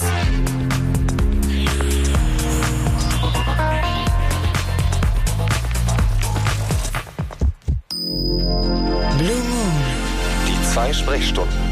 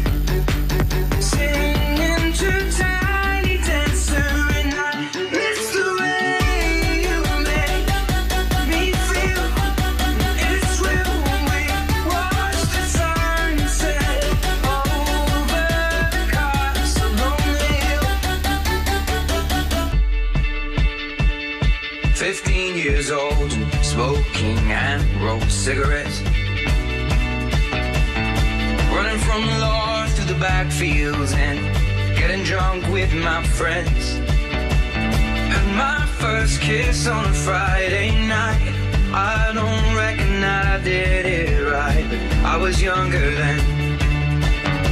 Take me back to when we found weekend jobs when we got paid.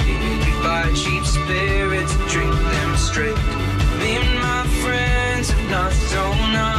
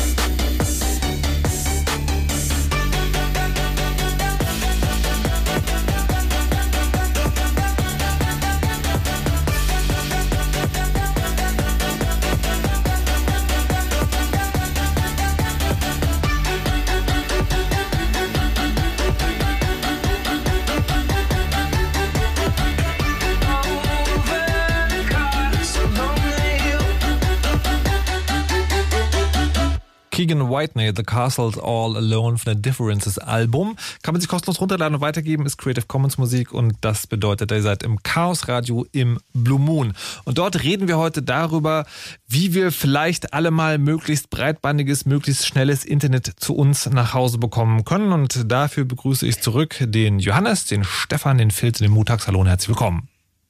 Hallo. Hallo. Hallo. Hallo. Das üben wir noch mal ein bisschen. ähm, so, wir haben also quasi jetzt den Point of No Return äh, unterschritten. Ich kann euch jetzt die erste Stunde nicht mehr in einem Satz zusammenfassen, aber kann kurz sagen, wir haben festgestellt, wir brauchen mehr Internet zu Hause und das geht nicht mit dem Kupferkabel, was über das ihr normales DSL bekommt, sondern dafür will man eigentlich Glasfaserkabel haben, weil die schnelleres und mehr und besseres Internet machen und ähm, wollen jetzt mal darüber sprechen, sprechen, warum das nicht so passiert, wie man sich das vorstellt. Und da würde ich sozusagen noch einen fünften Gast mit ins Boot holen. Ich habe tatsächlich vor der Sendung kurz mit jemandem gesprochen, nämlich mit Heiko Liebscher von Wilhelm Tell. Das ist, ähm, ja, kann er gleich selber erzählen. Es geht darum, wie ist das denn eigentlich, wenn man den Plan hat, Glasfaser überall hinzubringen? Was passiert denn da? Und ich habe den Heiko Liebscher erstmal gefragt, Wilhelm Tell, erklär doch mal bitte genau, was ist denn das? Ja, Wilhelm Tell ist ein kleiner Citynetzbetreiber, der 1999 gegründet wurde befindet sich im Norden von Hamburg, ähm, hat eine ganze Stadt, also 32.000 Haushalte mit Glasfaser versorgt, schon 1999, baut dementsprechend viel aus und hat jetzt auch 200.000 Anschlüsse in Hamburg, rein mit Glasfaser bis zum Kunden. Was äh, für, über welche Bandbreiten sprechen wir da? Ja, also wir sind ja mal ganz am Anfang gestartet mit äh, 10 Megabit, dann 100 Megabit und inzwischen sind wir tatsächlich so, dass wir über die Glasfaser, über den Medienkonverter Gigabit haben. Ähm, zurzeit wird das Produkt als 250 Megabit Produkt vermarktet, wird aber in diesem Jahr halt als Option dann auch bis zum Gigabit angeboten werden. Ich will jetzt sozusagen nicht über genaue Preise sprechen, weil es keine Werbeveranstaltung werden soll, aber nur wissen, wenn man das sich als jemand, als Privatperson holt, dann spielt sich das, ich sag mal, im üblichen Rahmen ab. Also das ist in dem üblichen Rahmen, wo wir sonst eher mit einem 100 Megabit Anschluss rechnen. Also wer unsere Preise kennt, der weiß, dass wir also marktgerechte Preise haben, sonst kann man natürlich in diesem großen Wettbewerb nicht bestehen. Aber selbstverständlich kann sich das eine Privatperson leisten. Also die sind sozusagen, ich sag mal, normal bezahlbar. Warum gibt es sie nicht schon überall, diese Anschlüsse? Ja, das liegt teilweise daran, äh, dass die Glasfaser oder der Glasfaserausbau durch äh, das Vectoring-Produkt der Telekom natürlich behindert wird. Dadurch wird eine alte Technologie, die ja, ich sag mal schon seit mehreren Jahren im Boden ist, die teilweise abgeschrieben ist, halt versucht länger zu beleben und äh, dann noch mehr höhere Bandbreiten zu bekommen. Aber letztendlich kann man über Kupfer ja heute natürlich auch 100 Megabit übertragen. Und es gibt andere Technologien, wo ich aber immer weiter dichter zum Kunden muss, auch mit meiner Glasfaser. Also selbst die Telekom geht ja mit einer Glasfaser bis vor den KVZ vors Haus und macht den letzten Meter nur im Kupfer. Aber wenn man gleich mit Glasfaser zum Kunden gehen würde, hätte man natürlich die Bandbreiten direkt heute schon verfügbar. Naja, aber sozusagen, das kann ja sein, dass verschiedene Angebote, aber was konkret hindert Wilhelm Tell daran, bei allen zu sein? Tja, uns hindert ganz konkret äh, ich sage mal, die Aussage, dass wir mit dem Breitbandausbau in Deutschland mit 50 Megabit uns zufrieden geben und nicht mit 100 Megabit oder Gigabit. Also es wird im Augenblick natürlich nichts gefördert, was äh, wirklich rein glastechnisch ausgebaut ist. Und teilweise wird natürlich das, was in Glas ausgebaut wurde, durch die Telekom überbaut, beziehungsweise durch Vectoring werden die Gebäude erschlossen und die Telekom hat ein Alleinversorgungsrecht in den Gebäuden.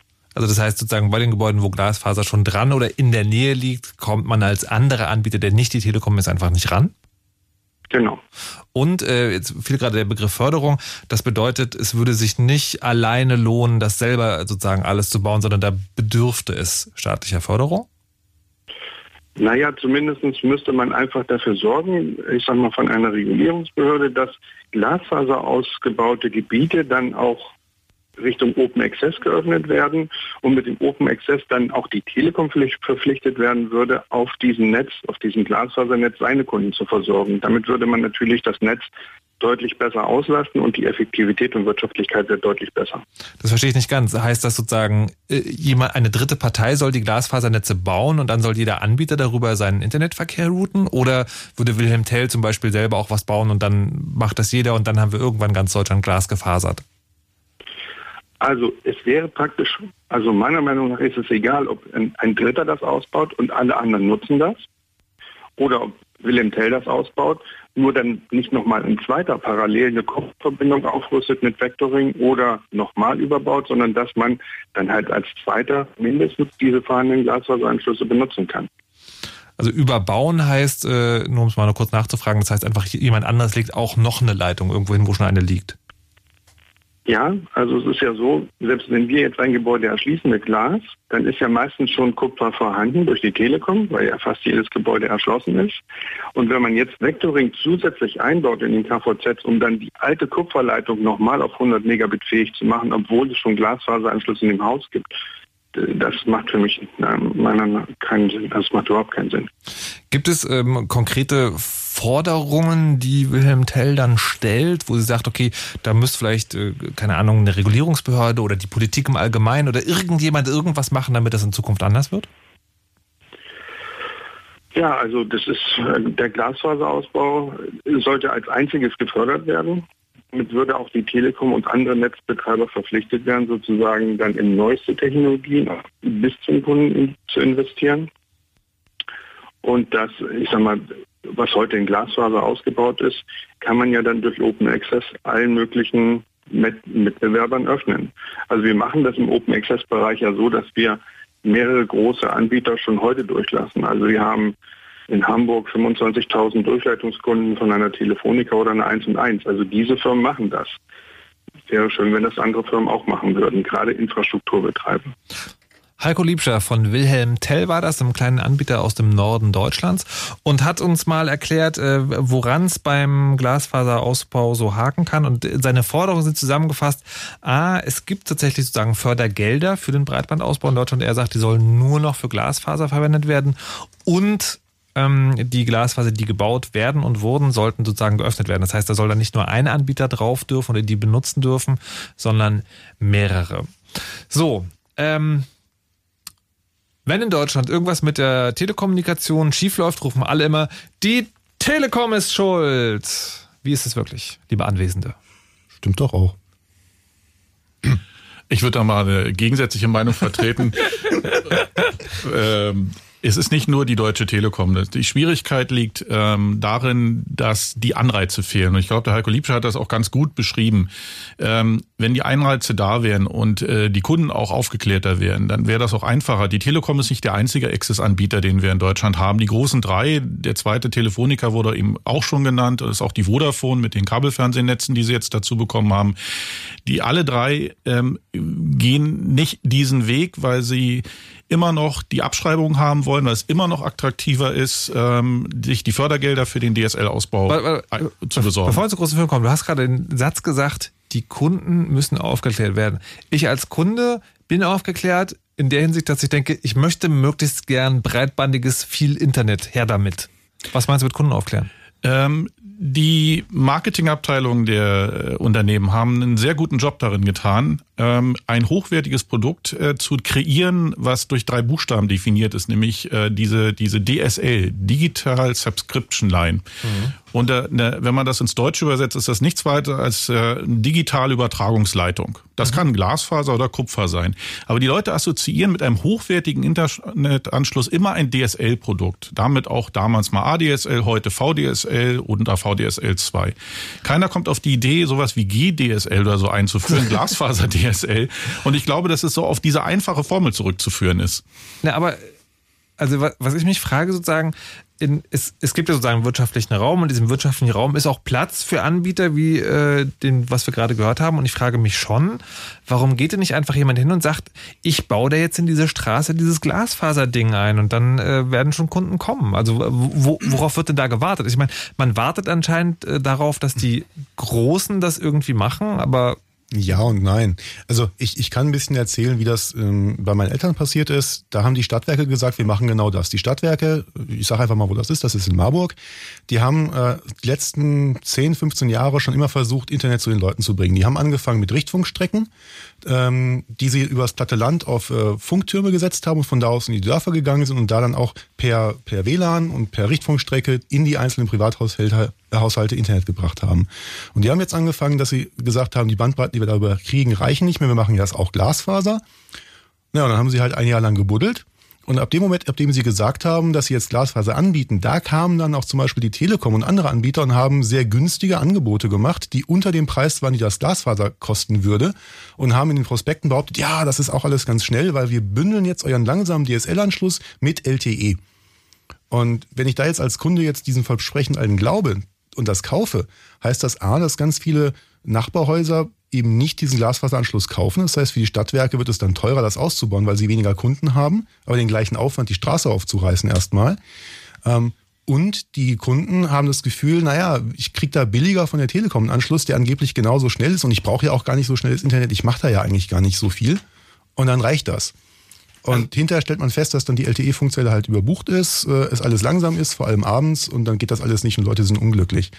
Das verhindert natürlich auch einen Ausbau, weil es, das sehen wir deutschlandweit, dass sobald kleinere Anbieter auf den Markt kommen und versuchen, Glasfaser auszubauen, dann plötzlich die Großen kommen und sagen, hm, jetzt müssen wir in diesen Markt hier, in dieses Dorf wohl doch mal Glasfaser hinlegen und da irgendwie DSL ausbauen, weil sonst haben wir dieses Dorf verloren.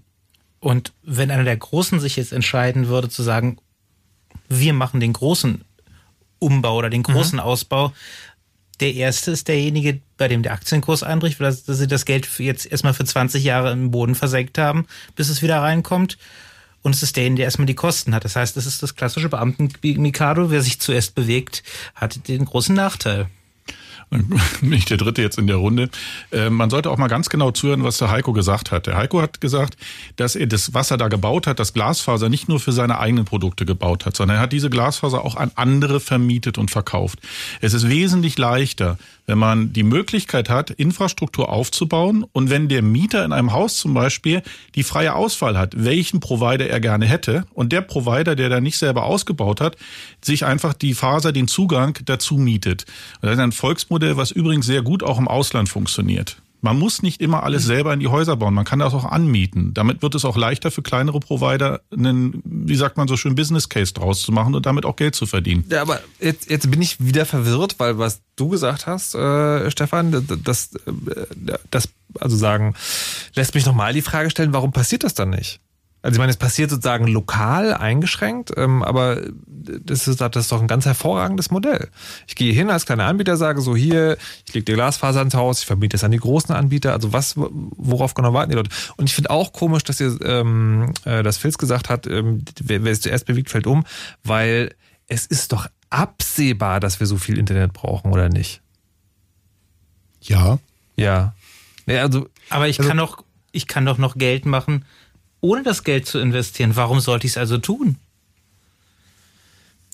Na, weil du dann der Erste bist und sagen, die Kunden dann zu dir kommen, weil du dann entweder sozusagen ganz viele neue Kunden hast oder diese Glasfaser, die du gelegt hast, an andere Anbieter ja, aber ist doch kannst. egal, solange niemand ausbaut, verliert ja auch niemand. Irgendwann, ja, irgendwann ja, crasht es halt, aber na, dann, dann, sind wir halt wieder bei den, dann sind wir aber wieder bei den kleinen Anbietern, die sagen, naja, wenn die Großen das nicht machen, dann machen wir das halt. Das Problem ist, dass so ein kleiner Anbieter es halt nicht flächendeckend anbieten kann. Das heißt, wenn ein kleiner Anbieter das in seinem Bereich macht, kommt halt sofort ein großer Anbieter und unterbietet ihn und nimmt ihm im Prinzip die Kunden weg, was ich eben von Stadtwerken erzählt ja, habe. Aber dafür haben wir doch eine Regulierungsbehörde, oder nicht? Aber der Markt ist doch nicht reguliert. Reguliert wird, naja, der Markt, bitte. reguliert wird der Markt in dem Moment, in dem es einen Großen gibt, der den Markt so sehr beherrscht, dass er reguliert werden muss. Wie? Also die, es gibt doch die Bundesnetzagentur. Ja, die gerade erlaubt hat, dass die Telekom allein Vectoring machen darf auf ihren KVZ. So, dann erklärt mir mal, wie das jetzt sozusagen, also es gibt auch wahrscheinlich einen Plan, wie das doch noch klappen kann. Also ich fasse mal zusammen, was ich von euch mitbekommen habe. Die kleinen Anbieter machen es nicht, weil sie dann von den großen ausgebotet werden. Die großen Anbieter machen es nicht, weil sie noch sehr lange Geld verdienen können, damit es nicht zu machen. Und die Bundesnetzagentur, die eigentlich die Stelle wäre, die sagen könnte, so Leute, ihr verhindert aktiv eine Technologie, die wir dringend brauchen. Ihr macht jetzt das jetzt mal oder wir fördern die Kleinen, die sozusagen hält die Füße still und sagt so, Vectoring, diese völlig veraltete Technologie, wo die Kupferkabel im Haus weiter benutzt werden, die ist total super. Na, was du machen kannst, ist selber aktiv werden. Also als das bei, im, im Dorf von meinen Eltern anfing, habe ich halt meinen Eltern erklärt, warum sie Glasfaser haben möchten, warum sie nicht dieses Alternativprodukt haben möchten und dass sie bitte allen ihren Nachbarn das auch erklären sollen. Und äh, ich glaube, zwei Drittel oder 70 Prozent der gesamten Häuser in diesem Ort haben jetzt Glasfaser und werden demnächst nicht mehr bei der Telekom Kunden sein. Also wenn die zwei Jahre Vertragslaufzeit abgelaufen sind, wo die Leute noch alle drinstecken. Das heißt, du musst halt selber Leute aktiv überzeugen, ihnen erklären, dass sie, auch wenn es jetzt erstmal mehr kostet, sie vielleicht Glasfaser wirklich kaufen wollen, auch mit den Nachbarn zusammen das machen wollen, um dann auf lange Sicht auch was davon zu haben. Weil letztlich werden diese Häuser in dem Ort, die Glasfaser haben, später auch für teures Geld verkauft werden, weil ne, Also, nachträglich kommt aber, das nicht mehr. Aber das kann ich machen, sozusagen, wenn ich auch Eltern habe, die, die in einem Dorf leben, was ich nicht habe. Ähm, aber ich meine, und habe ich das falsch im Kopf? Es gibt in der Politik wird doch die ganze Zeit von Breitbandausbau geredet, oder? Ja, nicht? Wollen wir nicht, soll nicht Deutschland irgendwie zu Breitbandland werden und sowas? Gibt es Ja. nicht irgendwie so bunte Broschüren? Ja, und haben wir sogar eine gerade hier. Was, was ist das Ziel bis 2030? Äh, 50 Megabit oder so? Und das ist halt genau zufälligerweise das, was diesem, diesem Vectoring geht. Also Hauptsache keine neue Technik. Das ist doch unfassbar. Ähm, Filz, du bist doch jetzt, wie heißt, wie heißt der Verein, wo du bist? Oder die, der, der Anbieter? Ich bin bei in Berlin. In, Also- in Berlin. Und, das, und, die, und ihr baut sowas selber. Wir haben damals angefangen, irgendwie ISDN-Einwahl und Modem-Einwahl für die Leute anzubieten. Aber im Prinzip mit dem DSL-Markt ist es fast nicht mehr möglich, zu den Le Leuten nach Hause irgendwelche Technik zu legen. Es sei denn, sie sind halt wirklich in Reichweite, dass man ein bisschen Richtfunk machen kann. Weil die Zugangskosten, wenn man jetzt Leitung von der Telekom anbieten muss, wir haben in Berlin ähm, 40 Hauptverteiler. Das- 140. 140 Hauptverteiler. In jeden müsste man eine Leitung legen. Ähm, in jedem müsste man sich von der Telekom Fläche anmieten. Das Geld kann man als Kleiner überhaupt nicht aufbringen. Das heißt sozusagen, das ist jetzt momentan nur noch ein Verein, der äh, für die alten Zeiten da ist, aber. Nein, wir machen schon, wir bieten Ho- Hosting an, wir bieten es den Leuten an, dass sie ihren eigenen Server bei uns unterstellen Nein, nein, können. ich meine sagen, fürs Internet nach Hause bringen. Aber fürs Internet nach Hause bieten können wir den Leuten nur sagen, ihr könnt VPN mit einer festen IP-Adresse bekommen und dann im Prinzip durch einen Tunnel, durch euren DSL-Anschluss Ja, aber da euch brauche ich direkt ja, durchtunneln. genau, da brauche ich ja schon mal Internet. Ja. Was meinst du, denn- ich muss noch kurz fragen, weil du hast am Anfang gesagt, du hast dein eigenes Internet gemacht. Was meinst du denn damit? Ich habe ursprünglich ähm, dafür gesorgt, dass wir die äh, Einwahltechnik haben, dass wir in der Lage sind, oder wir haben dafür gesorgt, dass wir in der Lage sind, uns halt über das Telefonnetz, was damals die einzige Möglichkeit war, ähm, Internet nach Hause zu bekommen. Das war der ursprüngliche Zweck. Mit eigener IP-Adresse, mit Diensten, die man anbieten kann ähm, und so weiter und so fort. Ohne dass einem einer äh, in die Suppe spuckt und vielleicht irgendwelche Dienste, die man gerne hat, runtershaped oder filtert. Ähm, Okay, aber sagen, ihr könnt auch kein Glasfaser herzaubern. Nein. Schade. Das Grundproblem mit dem Glasfaser ist, ähm, der Business Case wurde angesprochen, die Verlegekosten innerhalb der Stadt sind extrem hoch. Denn ähm, die Glasfaser wird heute noch auch zu den Häusern in einer Qualität verlegt, die für Rechenzentren geeignet ist. Also mit einer fast hundertprozentigen Verfügbarkeit. Jeder DSL-Anschluss und jeder, der sich mal seine allgemeinen Geschäftsbedingungen durchgelesen hat, hat eine schlechtere, meist unter 90 Prozent sogar. Das heißt, wenn man die Glasfaserkabel mit demselben Verfügbarkeit verlegen würde, Schlitzverlegung nur 10, 20 Zentimeter unterm Gehsteig eine Plattenreihe aufnehmen, würde man, und ich bin jetzt kein Tiefbauingenieur, aber ich würde mal aus dem Bau heraus sagen, ein Zwanzigstel Kosten pro laufenden Meter haben. Und damit wird es auch einfacher, auch für so ein In-Berlin vielleicht mal eine Straße mit Glas zu versorgen. Aber solange das nicht möglich ist oder wo der Hemmschuh liegt, ob das die Bezirksämter, die Bauämter sind, wer da äh, blockiert, das müsste man mal genauer evaluieren. Aber es scheint da ein Problem zu geben. Okay, gut. Wir sprechen noch gleich äh, genauer über das Problem, machen vorher noch eine kurze Pause. Es gibt noch einmal Musik von Keegan Whitney, dann gibt's die Nachrichten und dann sozusagen, ich möchte in einer halben Stunde noch wissen, wie ich, wenn wir uns nächstes Jahr an dieser Stelle wieder treffen, äh, was ist mindestens ein Gigabit zu Hause bei mir zu liegen habe.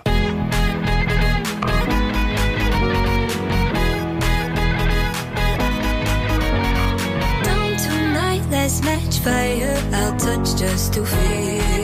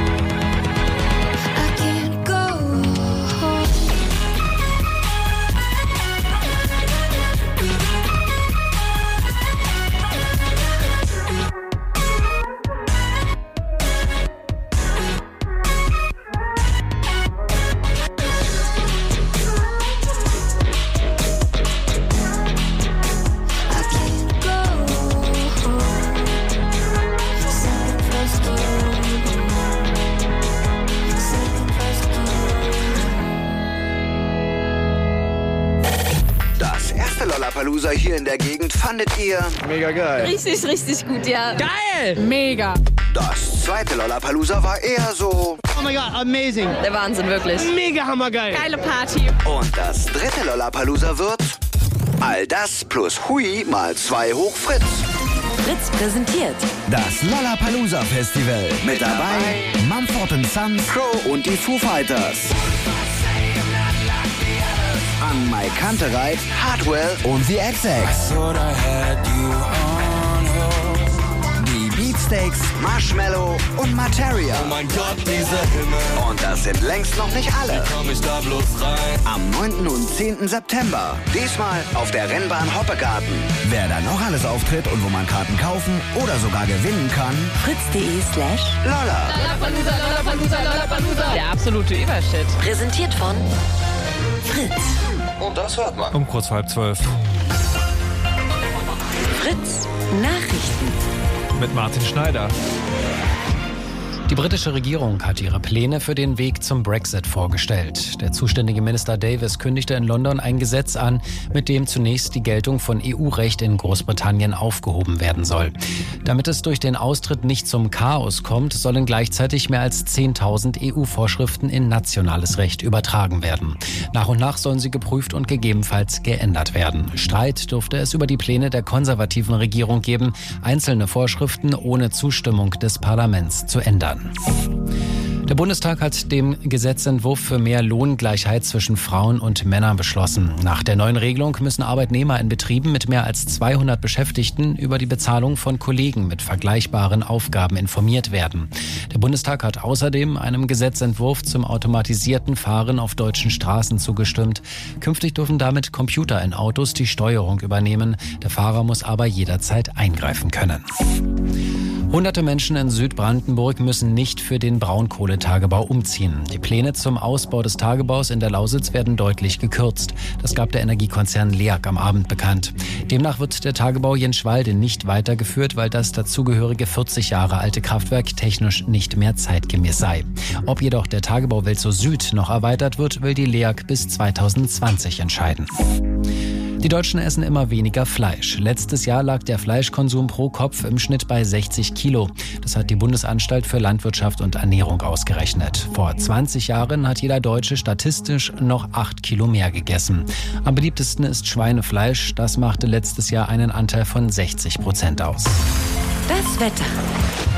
Die aktuellen Temperaturen Berlin-Marzahn 13 Grad, in Wilmersdorf 15, Frankfurt-Oder und Ludwigsfelde 13 Grad, Joachimsthal 14 und Pritzwalk sogar noch 16 Grad. Bis zum Morgen werden die Wolken weniger, es bleibt trocken bei minimal 10 bis 6 Grad. Morgen gibt es dann viel Sonne und bis zu 25 Grad. Verkehr.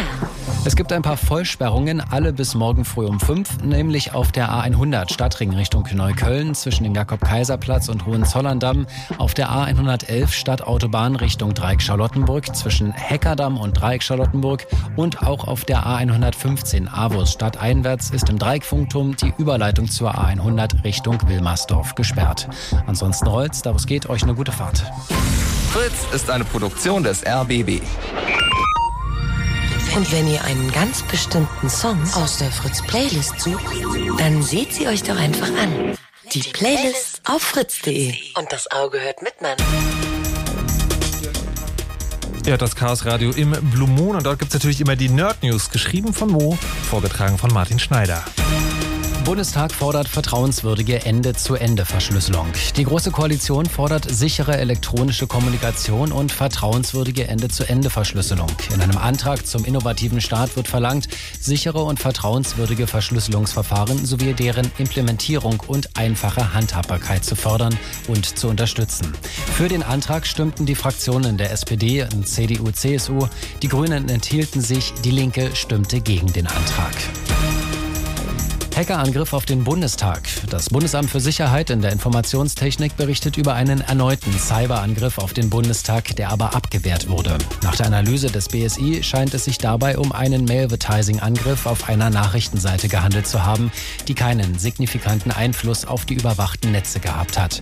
Das BSI hat keine Schadsoftware entdeckt, auch Infektionen sind nicht bekannt. Das waren die Nerd News von Martin Schneider. Vielen Dank. Fritz.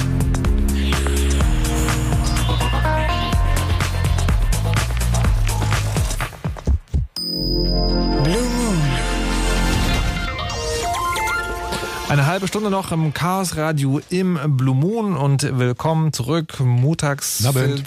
Abend. Stefan. Hallo. Und Johannes. Hallo. Wir wollen noch eine halbe Stunde darüber reden, warum wir noch kein breitbandiges Internet per Glasfaser zu Hause haben. Ich möchte kurz einen kleinen Schwenker machen. Habt ihr es in den Nerd News gerade gehört? Also die, die Regierung fordert Verschlüsselung und CDU und SPD stimmen dafür und der Rest dagegen? Oder enthalten sich? Was, was ist da los? Das ist eine völlig verkehrte Welt. Ich habe keinen blassen. Das müssen wir nochmal genauer, also das würde mich ja nochmal genauer interessieren, aber es ist vielleicht auch eine andere Sendung. So, ähm, wir kommen zurück zum Glasfaser. Wir haben äh, schon gerade drüber gesprochen, also schon sehr lange drüber gesprochen, dass wir äh, im Prinzip Glasfaser wollen, weil schönes, schnelles Internet, aber das nicht geht, weil über Kupfer liegt. Und weder die kleinen noch die großen Anbieter machen das und äh, reguliert wird das auch nicht. Und es hat, äh, wir haben noch einen Anrufer, den wir kurz reinnehmen wollen, den Frank. Der hat nämlich eine äh, wilde Theorie, warum die Telekom nicht, vielleicht nicht Glasfaser ausbaut. Hallo und guten Abend, Frank. Hallo, also äh, erstmal muss ich, möchte ich sagen, also ich habe nichts gegen Glasfaser, nicht falsch verstehen. Ich bin trotzdem äh, ein Telekom-Kunde, ich habe alle bei der Telekom.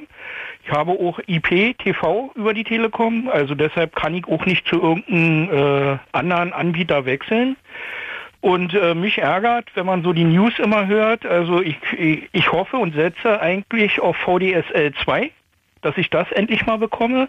Aber dadurch, dass irgendwelche Kabelnetzanbieter ständig irgendwelche Einsprüche einlegen, vor irgendwelche Gerichte ziehen, verzögert sich das alles. Und das finde ich genauso zum Kotzen, als wenn man jetzt dieses Telekom-Monopol kritisiert. Das ist natürlich auch nicht in Ordnung.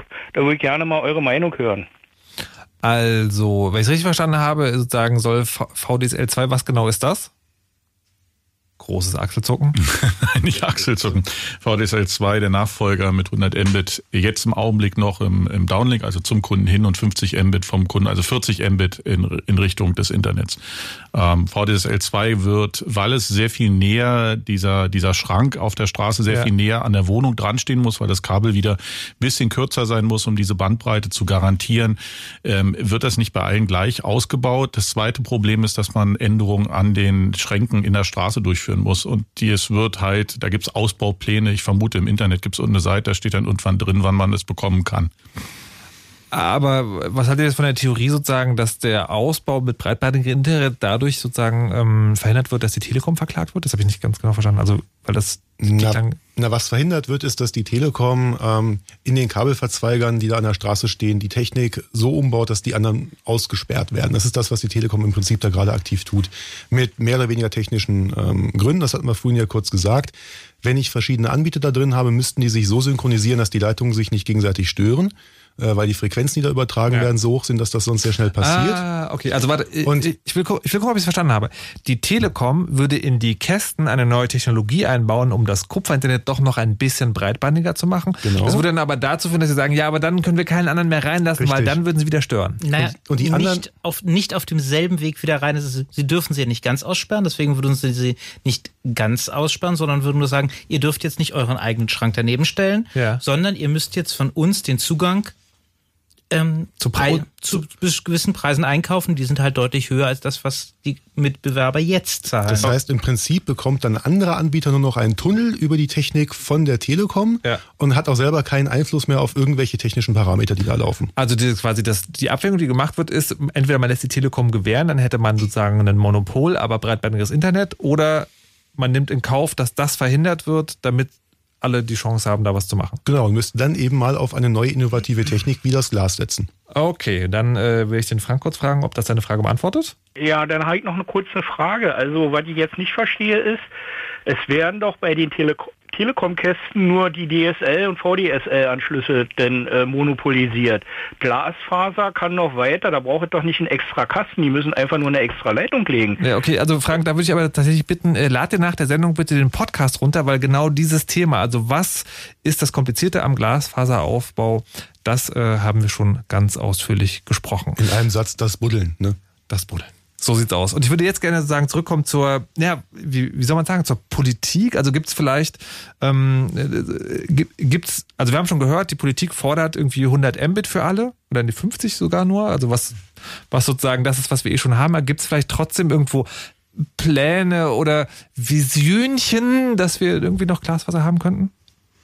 Ja, man kann so ein bisschen in den in Berlin zumindest kann man in den Koalitionsvertrag gucken und da feststellen, dass da verabredet ist, dass äh, Glasfaser ausgebaut werden soll. Mhm. Äh, es wird aber nicht gesagt, wie, weil das ist aber natürlich logisch, weil in so einem Vertrag steht jetzt auch nicht jedes Detail drin, Ja. sondern man will jetzt prüfen, wie man das in Berlin möglichst voranbringen könnte und äh, möglicherweise mit landeseigenen Gesellschaften da zusammenarbeiten könnte, weil es gibt ja Wasserbetriebe, haben wir eben schon mal gehört, Mhm. gibt ja äh, Gesellschaften, die haben schon Infrastrukturen, die man vielleicht nutzen könnte, um weitere äh, Kabel zu verlegen. Ist es wirklich so das, was ich jetzt, was ich sozusagen jetzt Mhm. dem, dem, dem Hirn anbietet, nämlich die Wassergewerke haben ein Wasserrohr und das heißt, ich hänge in das Wasserrohr ein Kabel rein? So ungefähr war das ja bei der Berlicom, die ja eine, ein Offspin sozusagen von Ja. den Wasserbetrieben gewesen ist. Der, der, der Stefan weiß das alles im Detail noch ein bisschen genauer, aber es war im Kern so, dass Okay. man für vorhandene Infrastruktur eben äh, Abwasserkanäle und solches genutzt Mhm. hat, um da drin einfach ohne zu buddeln Kabel zu verlegen. Aber so, das steht jetzt in einem Koalitionsvertrag drin, aber ist das, also ich weiß, das ist jetzt so ein bisschen Glaskugel lesen, aber ist, hab, habt ihr denn den Eindruck von, oder hast du den Eindruck von, das ist sowas, da schreibt man da rein, weil es klingt gut und man muss sich auch nicht festlegen, oder kann man da wirklich damit rechnen, dass so eine, so eine Art politischer Innovationsdruck entsteht? Also ich glaube, unter Druck weiß ich nicht, aber es wird schon Initiativen geben. Es hat ja in der letzten äh, Berliner Legislaturperiode ja auch schon so ein paar Initiativen gegeben mit dem äh, mit diesem Be Digital und den Ar- Arbeitskreis Digitalisierung, den der den der regierende Bürgermeister initiiert hat, der aber seitdem Ende 2015 auch so ein bisschen schläft, glaube ich. Ähm, aber dadurch, dass das eben im Vertrag drin steht und äh, speziell bei den Linken und bei den Grünen in den Wahlprogrammen schon drin stand, äh, muss man jetzt mal gucken, wie in den Haushaltsberatungen, die jetzt anfangen für den Doppelhaushalt äh, 2018, 2019, wie das da implementiert wird, dass hier sowas geprüft werden soll. Also im Grunde Ah, genommen okay. wirklich ne, so, so kleine Schritte. Ist aber genau der Moment, wo wir haben ja am Anfang schon mal von Einmischen gesprochen, wo man sich theoretisch auch einmischen kann über, äh, über Abgeordnete und andere Kanäle, um, zu, um da sich einzubringen in so einen Diskussionsprozess, der gerade äh, äh, beginnt. Okay. Wie ist es denn, ähm, sozusagen, also wir haben also Berlin vielleicht, Hamburg haben wir gehört, äh, gibt so ein paar Dinge. Das hat ein Hörer hat uns auch geschrieben, dass an der niederländischen Grenze anscheinend äh, auch sozusagen eine Firma dabei ist, so Dörfer einzusammeln und zu verglasfasern. Wie ist denn das eigentlich? So, und ihr habt ja erklärt, woran das liegt, dass es nicht passiert. Ne? Das hängt vor allem mit Geldverdienen zusammen und dass es noch gut ohne Glasfaser geht. Wie ist denn das so im internationalen Vergleich? Sind wir da Breitbandvorreiter oder liegt in den anderen Ländern schon die Glasfaser? Wenn, wenn du die Liste umdrehst, dann ja. Ich meine, also Okay. immerhin stehen wir dieses Jahr auf der OECD-Liste überhaupt drauf. Aber als Wie, wie lang ist die? Nee, vorletzte, glaube ich, nach Litauen oder Wie, so. wie lang ist die?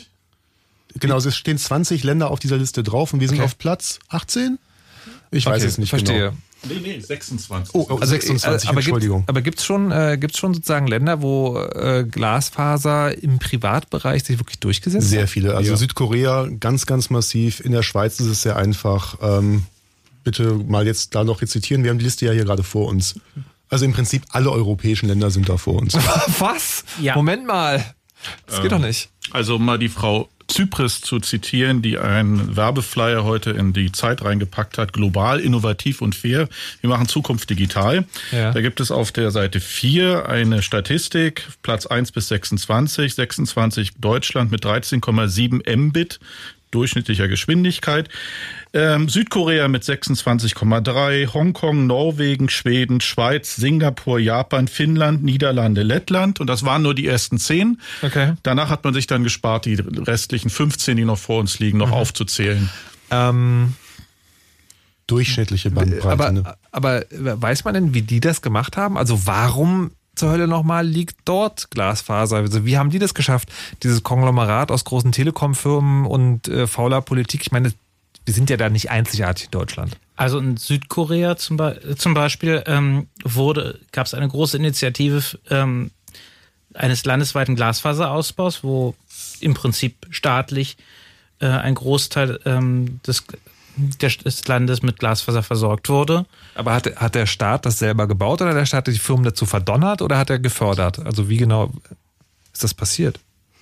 Man kann vermuten, dass das in Korea, Südkorea ist ein sehr spezieller Fall, weil man in Südkorea ja so ein paar ganz große Unternehmen hat, die Mhm. fast staatsgleich schon sind, so Samsung und andere. Und da gibt's immer ein, ein sehr enges Hand in Hand zwischen Regierung und Wirtschaft. Mhm. Und insofern, wenn die das gemeinsam beschließen und für nötig befinden und das primär dann sicherlich erstmal auf den Großraum Seoul sich fokussieren, wenn man da mal gewesen ist, dann sieht man, wie da aber auch die Kabel verlegt werden. Das wird ein bisschen lockerer gehandhabt als bei uns oder, oder auch in China. Äh, Dann kann man aber auch verstehen, warum das da viel, viel, viel schneller geht. Und die eine Penetration haben von 70 Prozent der Haushalte, die mit Glasfaser erreicht werden. Und bei uns sind es 1,2 oder irgend sowas, Ja. unabhängig von den Bandbreiten nochmal. Ne? Nun darf man auch nicht vergessen, wenn man zum Beispiel jetzt mal mit den USA vergleichen, dass der Vergleich hinkt noch mehr, die stehen auch nicht viel besser da als wir. Äh, aber dort ist es auch um Größenordnung billiger, Haushalte anzuschließen, weil man es dort einfach an die Strommasten knüpp knüppert. Aber um nochmal deine Frage aufzugreifen, ähm, äh, wir können ja mal ein Land nehmen, was nicht in Europa liegt und ich spiele jetzt nicht auf die Briten an, sondern auf die Schweiz. Ähm, die Schweiz hat es geschafft. Die Schweiz hat es geschafft, ähm, den lokalen ähm, ähm, Platzhirsch, die Swisscom, dazu zu verdonnern, in den großen Städten den Glasfaserausbau voranzutreiben und anderen Providern den Zugang zu geben. Und das funktioniert dann so, dass die das Kabel halt in die Wohnung reinlegen. Und da gibt es einen Verteiler, so ein großes Metallgestell, da kommen die ganzen Kabel, die ganzen Buchsen an, die zu den Wohnungen führen. Und man kann sich halt diese Glasfaser mieten und das zu einem fairen Preis. Was dazu geführt hat, dass es auch jetzt Provider gibt, die sehr attraktive Gigabit-Angebote für Privatkunden anbieten, was wiederum natürlich auch den Platzhirsch dazu zwingt, neue Produkte anzubieten. Man nennt sowas auch freien Wettbewerb. Äh, äh, naja, aber äh, trotzdem der eine Punkt zu sagen, die müssen das verlegen und dann wird ihnen vorgeschrieben, wie viel sie nehmen dürfen? Oder haben die nur gesagt, also macht mal, aber wir gucken schon drauf, was ihr da tut? Die müssen die Faser Dritten zur Verfügung stellen. Das nennt man diskriminierungsfreien Zugriff. Ja, aber dann können die ja immer noch die Preise festlegen sozusagen. Also wie ist geregelt, dass die dann nicht sozusagen sagen, hey, ihr könnt natürlich sozusagen 1000 Euro fürs und so weiter.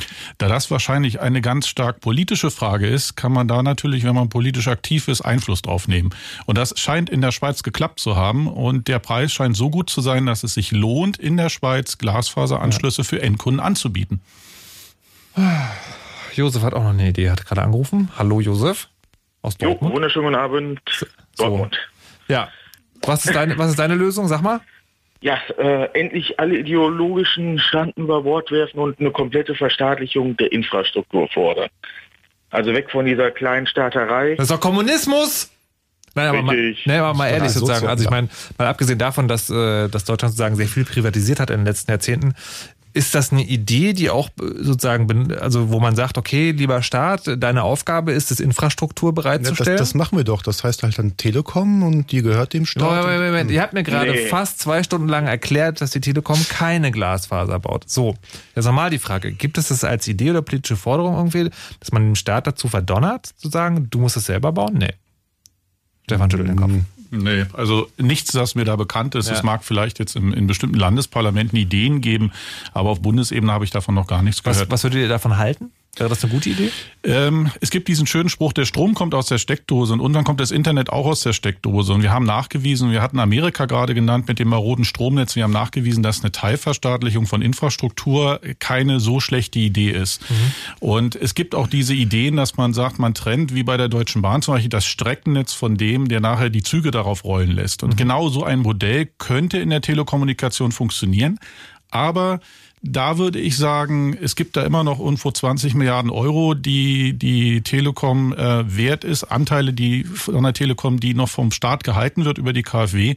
Ähm, wenn man das sowas verkaufen würde, das ist jetzt keine Idee, die ich hatte, das kann man nachlesen bei Heise, dann würde man dieses Geld natürlich wunderbar für so ein Initial ähm, für so einen Start äh, nutzen können, um sowas zu realisieren. Ein Netz, was diskriminierungsfrei von allen Providern genutzt werden kann. Vor allem, das, das Schöne ist ja, dass man bei diesem Netz gar nicht alles auf einmal machen muss. Wir haben sehr, sehr viele Kommunen und sehr viele Stadtwerke, die lokal genau das versuchen. Also wie gesagt, das Beispiel von, von meinen Eltern zu Hause, die haben sechs Fasern in jede Wohneinheit und die, da können auch andere Anbieter sich diese Dark Fiber in die Wohnung kaufen und können dann da eigene Dienste drüber anbieten, unabhängig von diesen Stadtwerken, weil die erstmal nur die Infrastruktur hingelegt haben und man bekommt auch die Infrastruktur von denen, ohne bei denen einen Vertrag abzuschließen. Dann bekommt man zwar keine Förderung, ähm, hat aber die Infrastruktur trotzdem dazu einen vernünftigen Preis. Darf ich mal reingrätschen? Mach mal. Ja, äh, Das sind wir aber wieder bei enorm unnötigen Kosten und enorm äh, verlangsamten Ausbau. Erklärt mir mal, warum wir in Deutschland drei oder vier Handynetze brauchen. Wir haben oder drei oder vier miserable Handynetze. Das ist doch die Klamotte. Ähm, ich habe das zum Beispiel Spektrum, auch in der Luft. Der ist ja das gleiche Thema wie zu Hause. Ich habe genau jedes Megahertz genau festgelegt. Ich kann nicht ausbrechen. Ich kann Äh, aber Josef, weil die Sendung gerade ich würde es gerne ein bisschen abkürzen. Also seine Forderung ist generell kritische Infrastrukturen sollte man sozusagen. Okay, Weil verstehe. In Frankreich zum Beispiel mit der Kanalisation war es genauso. Da äh, hat man es privatisiert. Die Privaten haben ihr Geld rausgezogen, äh, vergammeln lassen. Der Staat muss es zurückkaufen, damit es zu keiner Umweltkatastrophe kommt. Äh, ich weiß jetzt nicht sozusagen, ob äh, Glasfaser auch vergammelt. Nee, das dauert 100 Jahre. Okay. Also, Josef, ich würde es an dieser Stelle sagen, kurz äh, so abbrechen wollen, weil ich möchte gerne euch noch eine andere Frage stellen. Wenn in den Nachrichten von Breitbandausbau die Rede ist, dann wird die, die, die Industrie, sage ich jetzt mal, immer zitiert mit, ja, da muss der Staat fördern. Er muss das- halt richtig fördern. Also wenn ich, wenn ich einem großen Anbieter das Geld gebe für einen Breitbandausbau, der auf alte Technologie setzt, nämlich auf das Kupfer, Ja. dann bekomme ich halt keine Innovation raus. Wenn ich jetzt das Geld nehme und Kommunen gebe, dann habe ich da sicherlich ein ganz anderes Ergebnis, wenn die Kommunen nämlich dann anfangen können, ihre Industriegebiete und ihre Gewerbegebiete mit schnellem Internet zu versorgen, dann wandern da nämlich auch nicht die Firmen ab. Wenn ich ein Architekturbüro habe, das in einem äh, Neubaugebiet sitzt, wo der Inhaber des Architekturbüros jeden Tag mit dem USB-Stick ins Internetcafé in die Stadt fahren muss, um seine Skizzen loszuwerden. Ja, okay, das okay, ist okay, Realität. okay. Ja, ja, ja, aber, aber warte sozusagen. Also es gibt Fördertöpfe und die sollen sozusagen den Kommunen gegeben werden und die sollen, sollen die dann frei entscheiden können. Also quasi entweder, okay, wir verlegen die Kabel selber oder wir beauftragen jemanden, der das macht. Also meinetwegen auch einen großen Telekom-Anbieter, kann man ja sagen. Kann hingehen und sagen, so hier, pass auf, Telekom-Anbieter, die, die Frage ist nicht, ob wir das machen oder nicht, sondern die Frage ist, willst du das machen oder nicht? Na, wenn dafür gesorgt ist, dass mit diesem öffentlichen Geld danach ein diskriminierungsfreies Netz da ist, was eben nicht wieder das Monopol zementiert, weil dazu hohe Preise von den Mitbewerbern verlangt werden. Ich wäre absolut im Augenblick dagegen, irgendwelche Fördergelder rauszugeben. Ich würde die gesamte Förderung einstellen. Warum?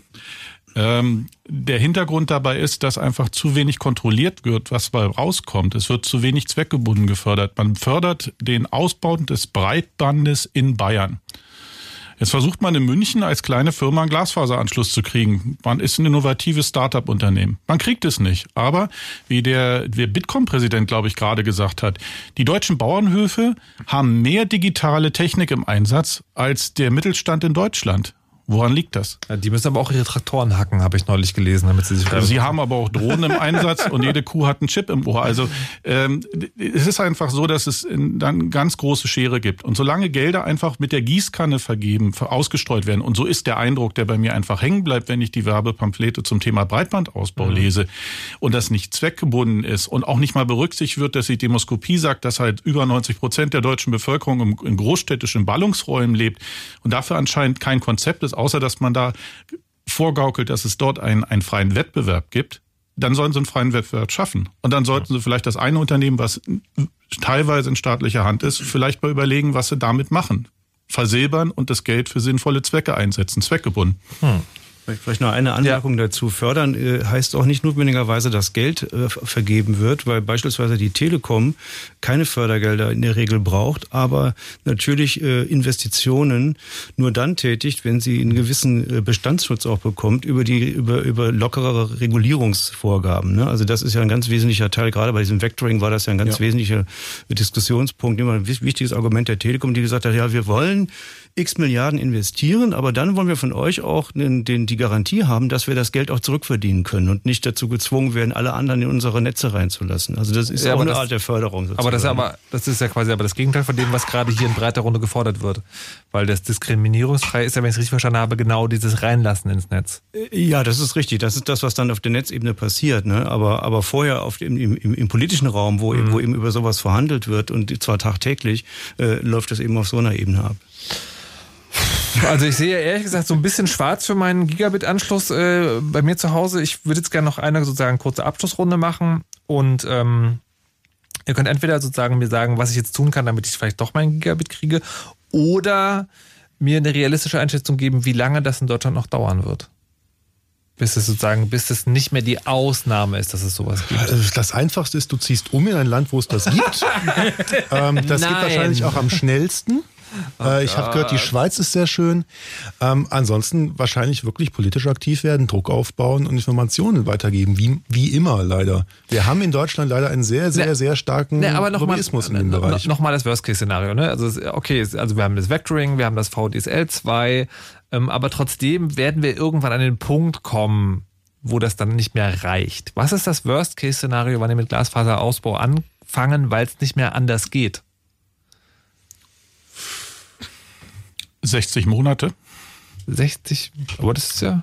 Abschreibungszeit des Equipments, was jetzt verbaut wird. Ja, das, Ach so. Naja, aber es ist ja so, ich habe äh, damals, als die, ähm, als die 3D-Fernseher zum ersten Mal vorgeführt wurden, habe ich gesagt, wann, wann kommen die denn dieses Jahr oder nächstes Jahr? So, nee, die werden erstmal die ganzen HD-Fernseher sozusagen den Markt voll machen. Und erst wenn jeder einen HD-Fernseher hat, dann werden die 3D-Fernseher kommen. Analog, klar, also nach dem jetzigen Equipment könnten sie Glasfaser bauen, aber es gibt vielleicht noch Zwischenstufen, was sie. Naja, dann- DVB-T haben sie jetzt auch ausgemacht, nachdem das abgeschrieben war. Ah, verstehe. Gut. Also in 60 Monaten kriegen wir dann äh, ein Glasfaser versprochen. Der andere Tipp ist einfach mal zu gucken, wo Fördergelder fließen und sich vielleicht mal so ein kleines Dorf aussuchen, was jetzt einen Glasfaserausbau bekommt. Ich möchte nicht umziehen. Herrgott. Kann auch nicht so schwer sein. Das ist schön da, da gibt's Kühe. Na gut. Und Internet. So, okay. Und Bauernhöfe. Aller, allerletzte Frage, die ich an euch habe, ist, ähm, und das ist nochmal, da gehen wir nochmal an den Anfang zurück. Der hat ja gesagt, eine symmetrisch ist ganz richtig. Also Gigabit will ich nicht nur als Download haben, sondern auch als Upload. Jetzt hast du gesagt, ähm, äh, also wir haben gesagt, man kann seinen eigenen File-Server betreiben, also quasi die Fotos nicht mehr zu Flickr oder sonst wo hochladen, sondern halt am eigenen Rechner. Ähm, aber habt ihr noch so andere Beispiele, was da noch möglich wäre, wenn wir alle breitbandiges, symmetrisches Internet zu Hause hätten? Nehmen wir einfach mal so eine Großfamilie. Ähm, man hat ähm, drei Generationen und man kommt von einem Familienurlaub zurück und will all seinen Lieben eigentlich zeigen, was man da gemacht hat. Dann müsste man heute, damit alle das sehen können, entweder mit den USB-Sticks rumfahren oder per Post verschicken. Oder man müsste die Dinge oft in die Cloud laden, wo dann irgendwelche anderen Firmen drauf Zugriff haben könnten und die dann wiederum für was auch immer das nutzen. Wir hatten es jetzt zweimal in den Nachrichten, was man damit machen kann.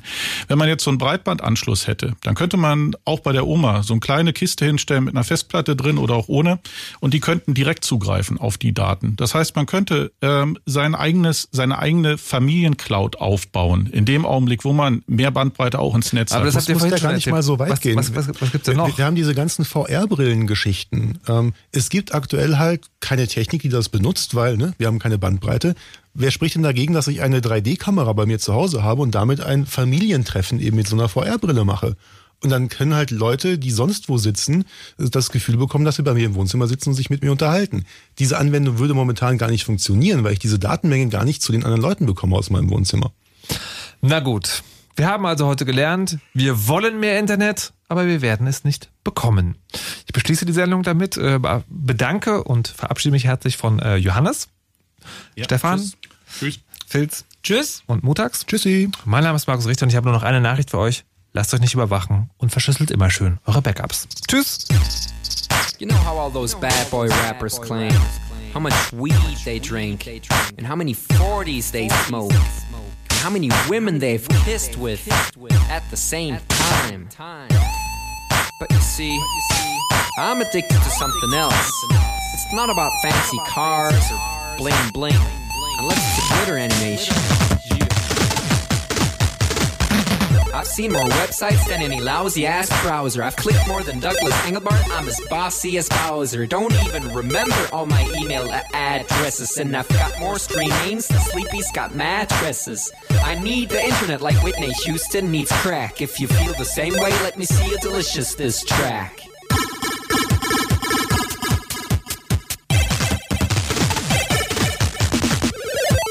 More time online than Tim Berners-Lee. When I go to a club, it's mostly a surf club, you see. I've pal paid more money than you've got pictures on Flickr. They call me the Uber YouTuber, MySpace clicker. I love amateur homepages and dirt style design. The interweb's a ghetto full of gustatory crime. Cross your fingers, make your hand look like a W and holla website.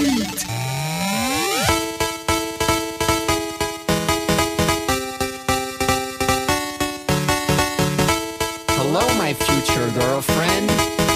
This is what I sound like. Uh, orders ending, upping it up. Check your birthday, keep on fucking it up. What? All my bitches up in the club. Let me see you shaking it, don't stop. Rub it down, bounce around, wiggle every pound. Get it to the hyper ground. Everybody dance, jump if you like it, this sound. Feel the bass drop, hear the beat pop. What you gon' do? When it's time to take off, climb the rooftop, jump out of your shoe. It goes oohs, oohs, heavy face balloons, unfadable pokey tunes, dance from really hot wounds, hungover afternoons. The club's full with the whole sweaty nation. That seems out of the wrong medication. Rave invasion, it's a B-Thing. Moin, kein Punkt, Job, Peng. 1, 2, Polizei, 3, 4, Polizei, 5, 6, Harte, 6,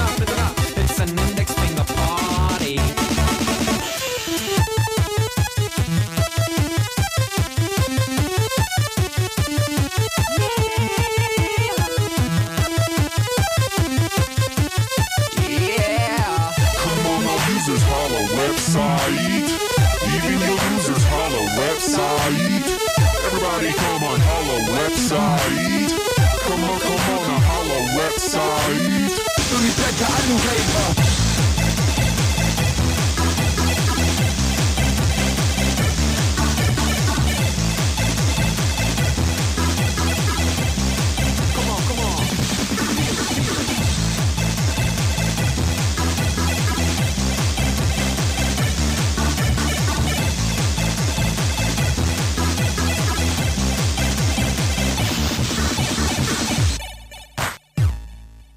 Don't forget I'm in your extended network. Biatch. Expo 2000. Bäh.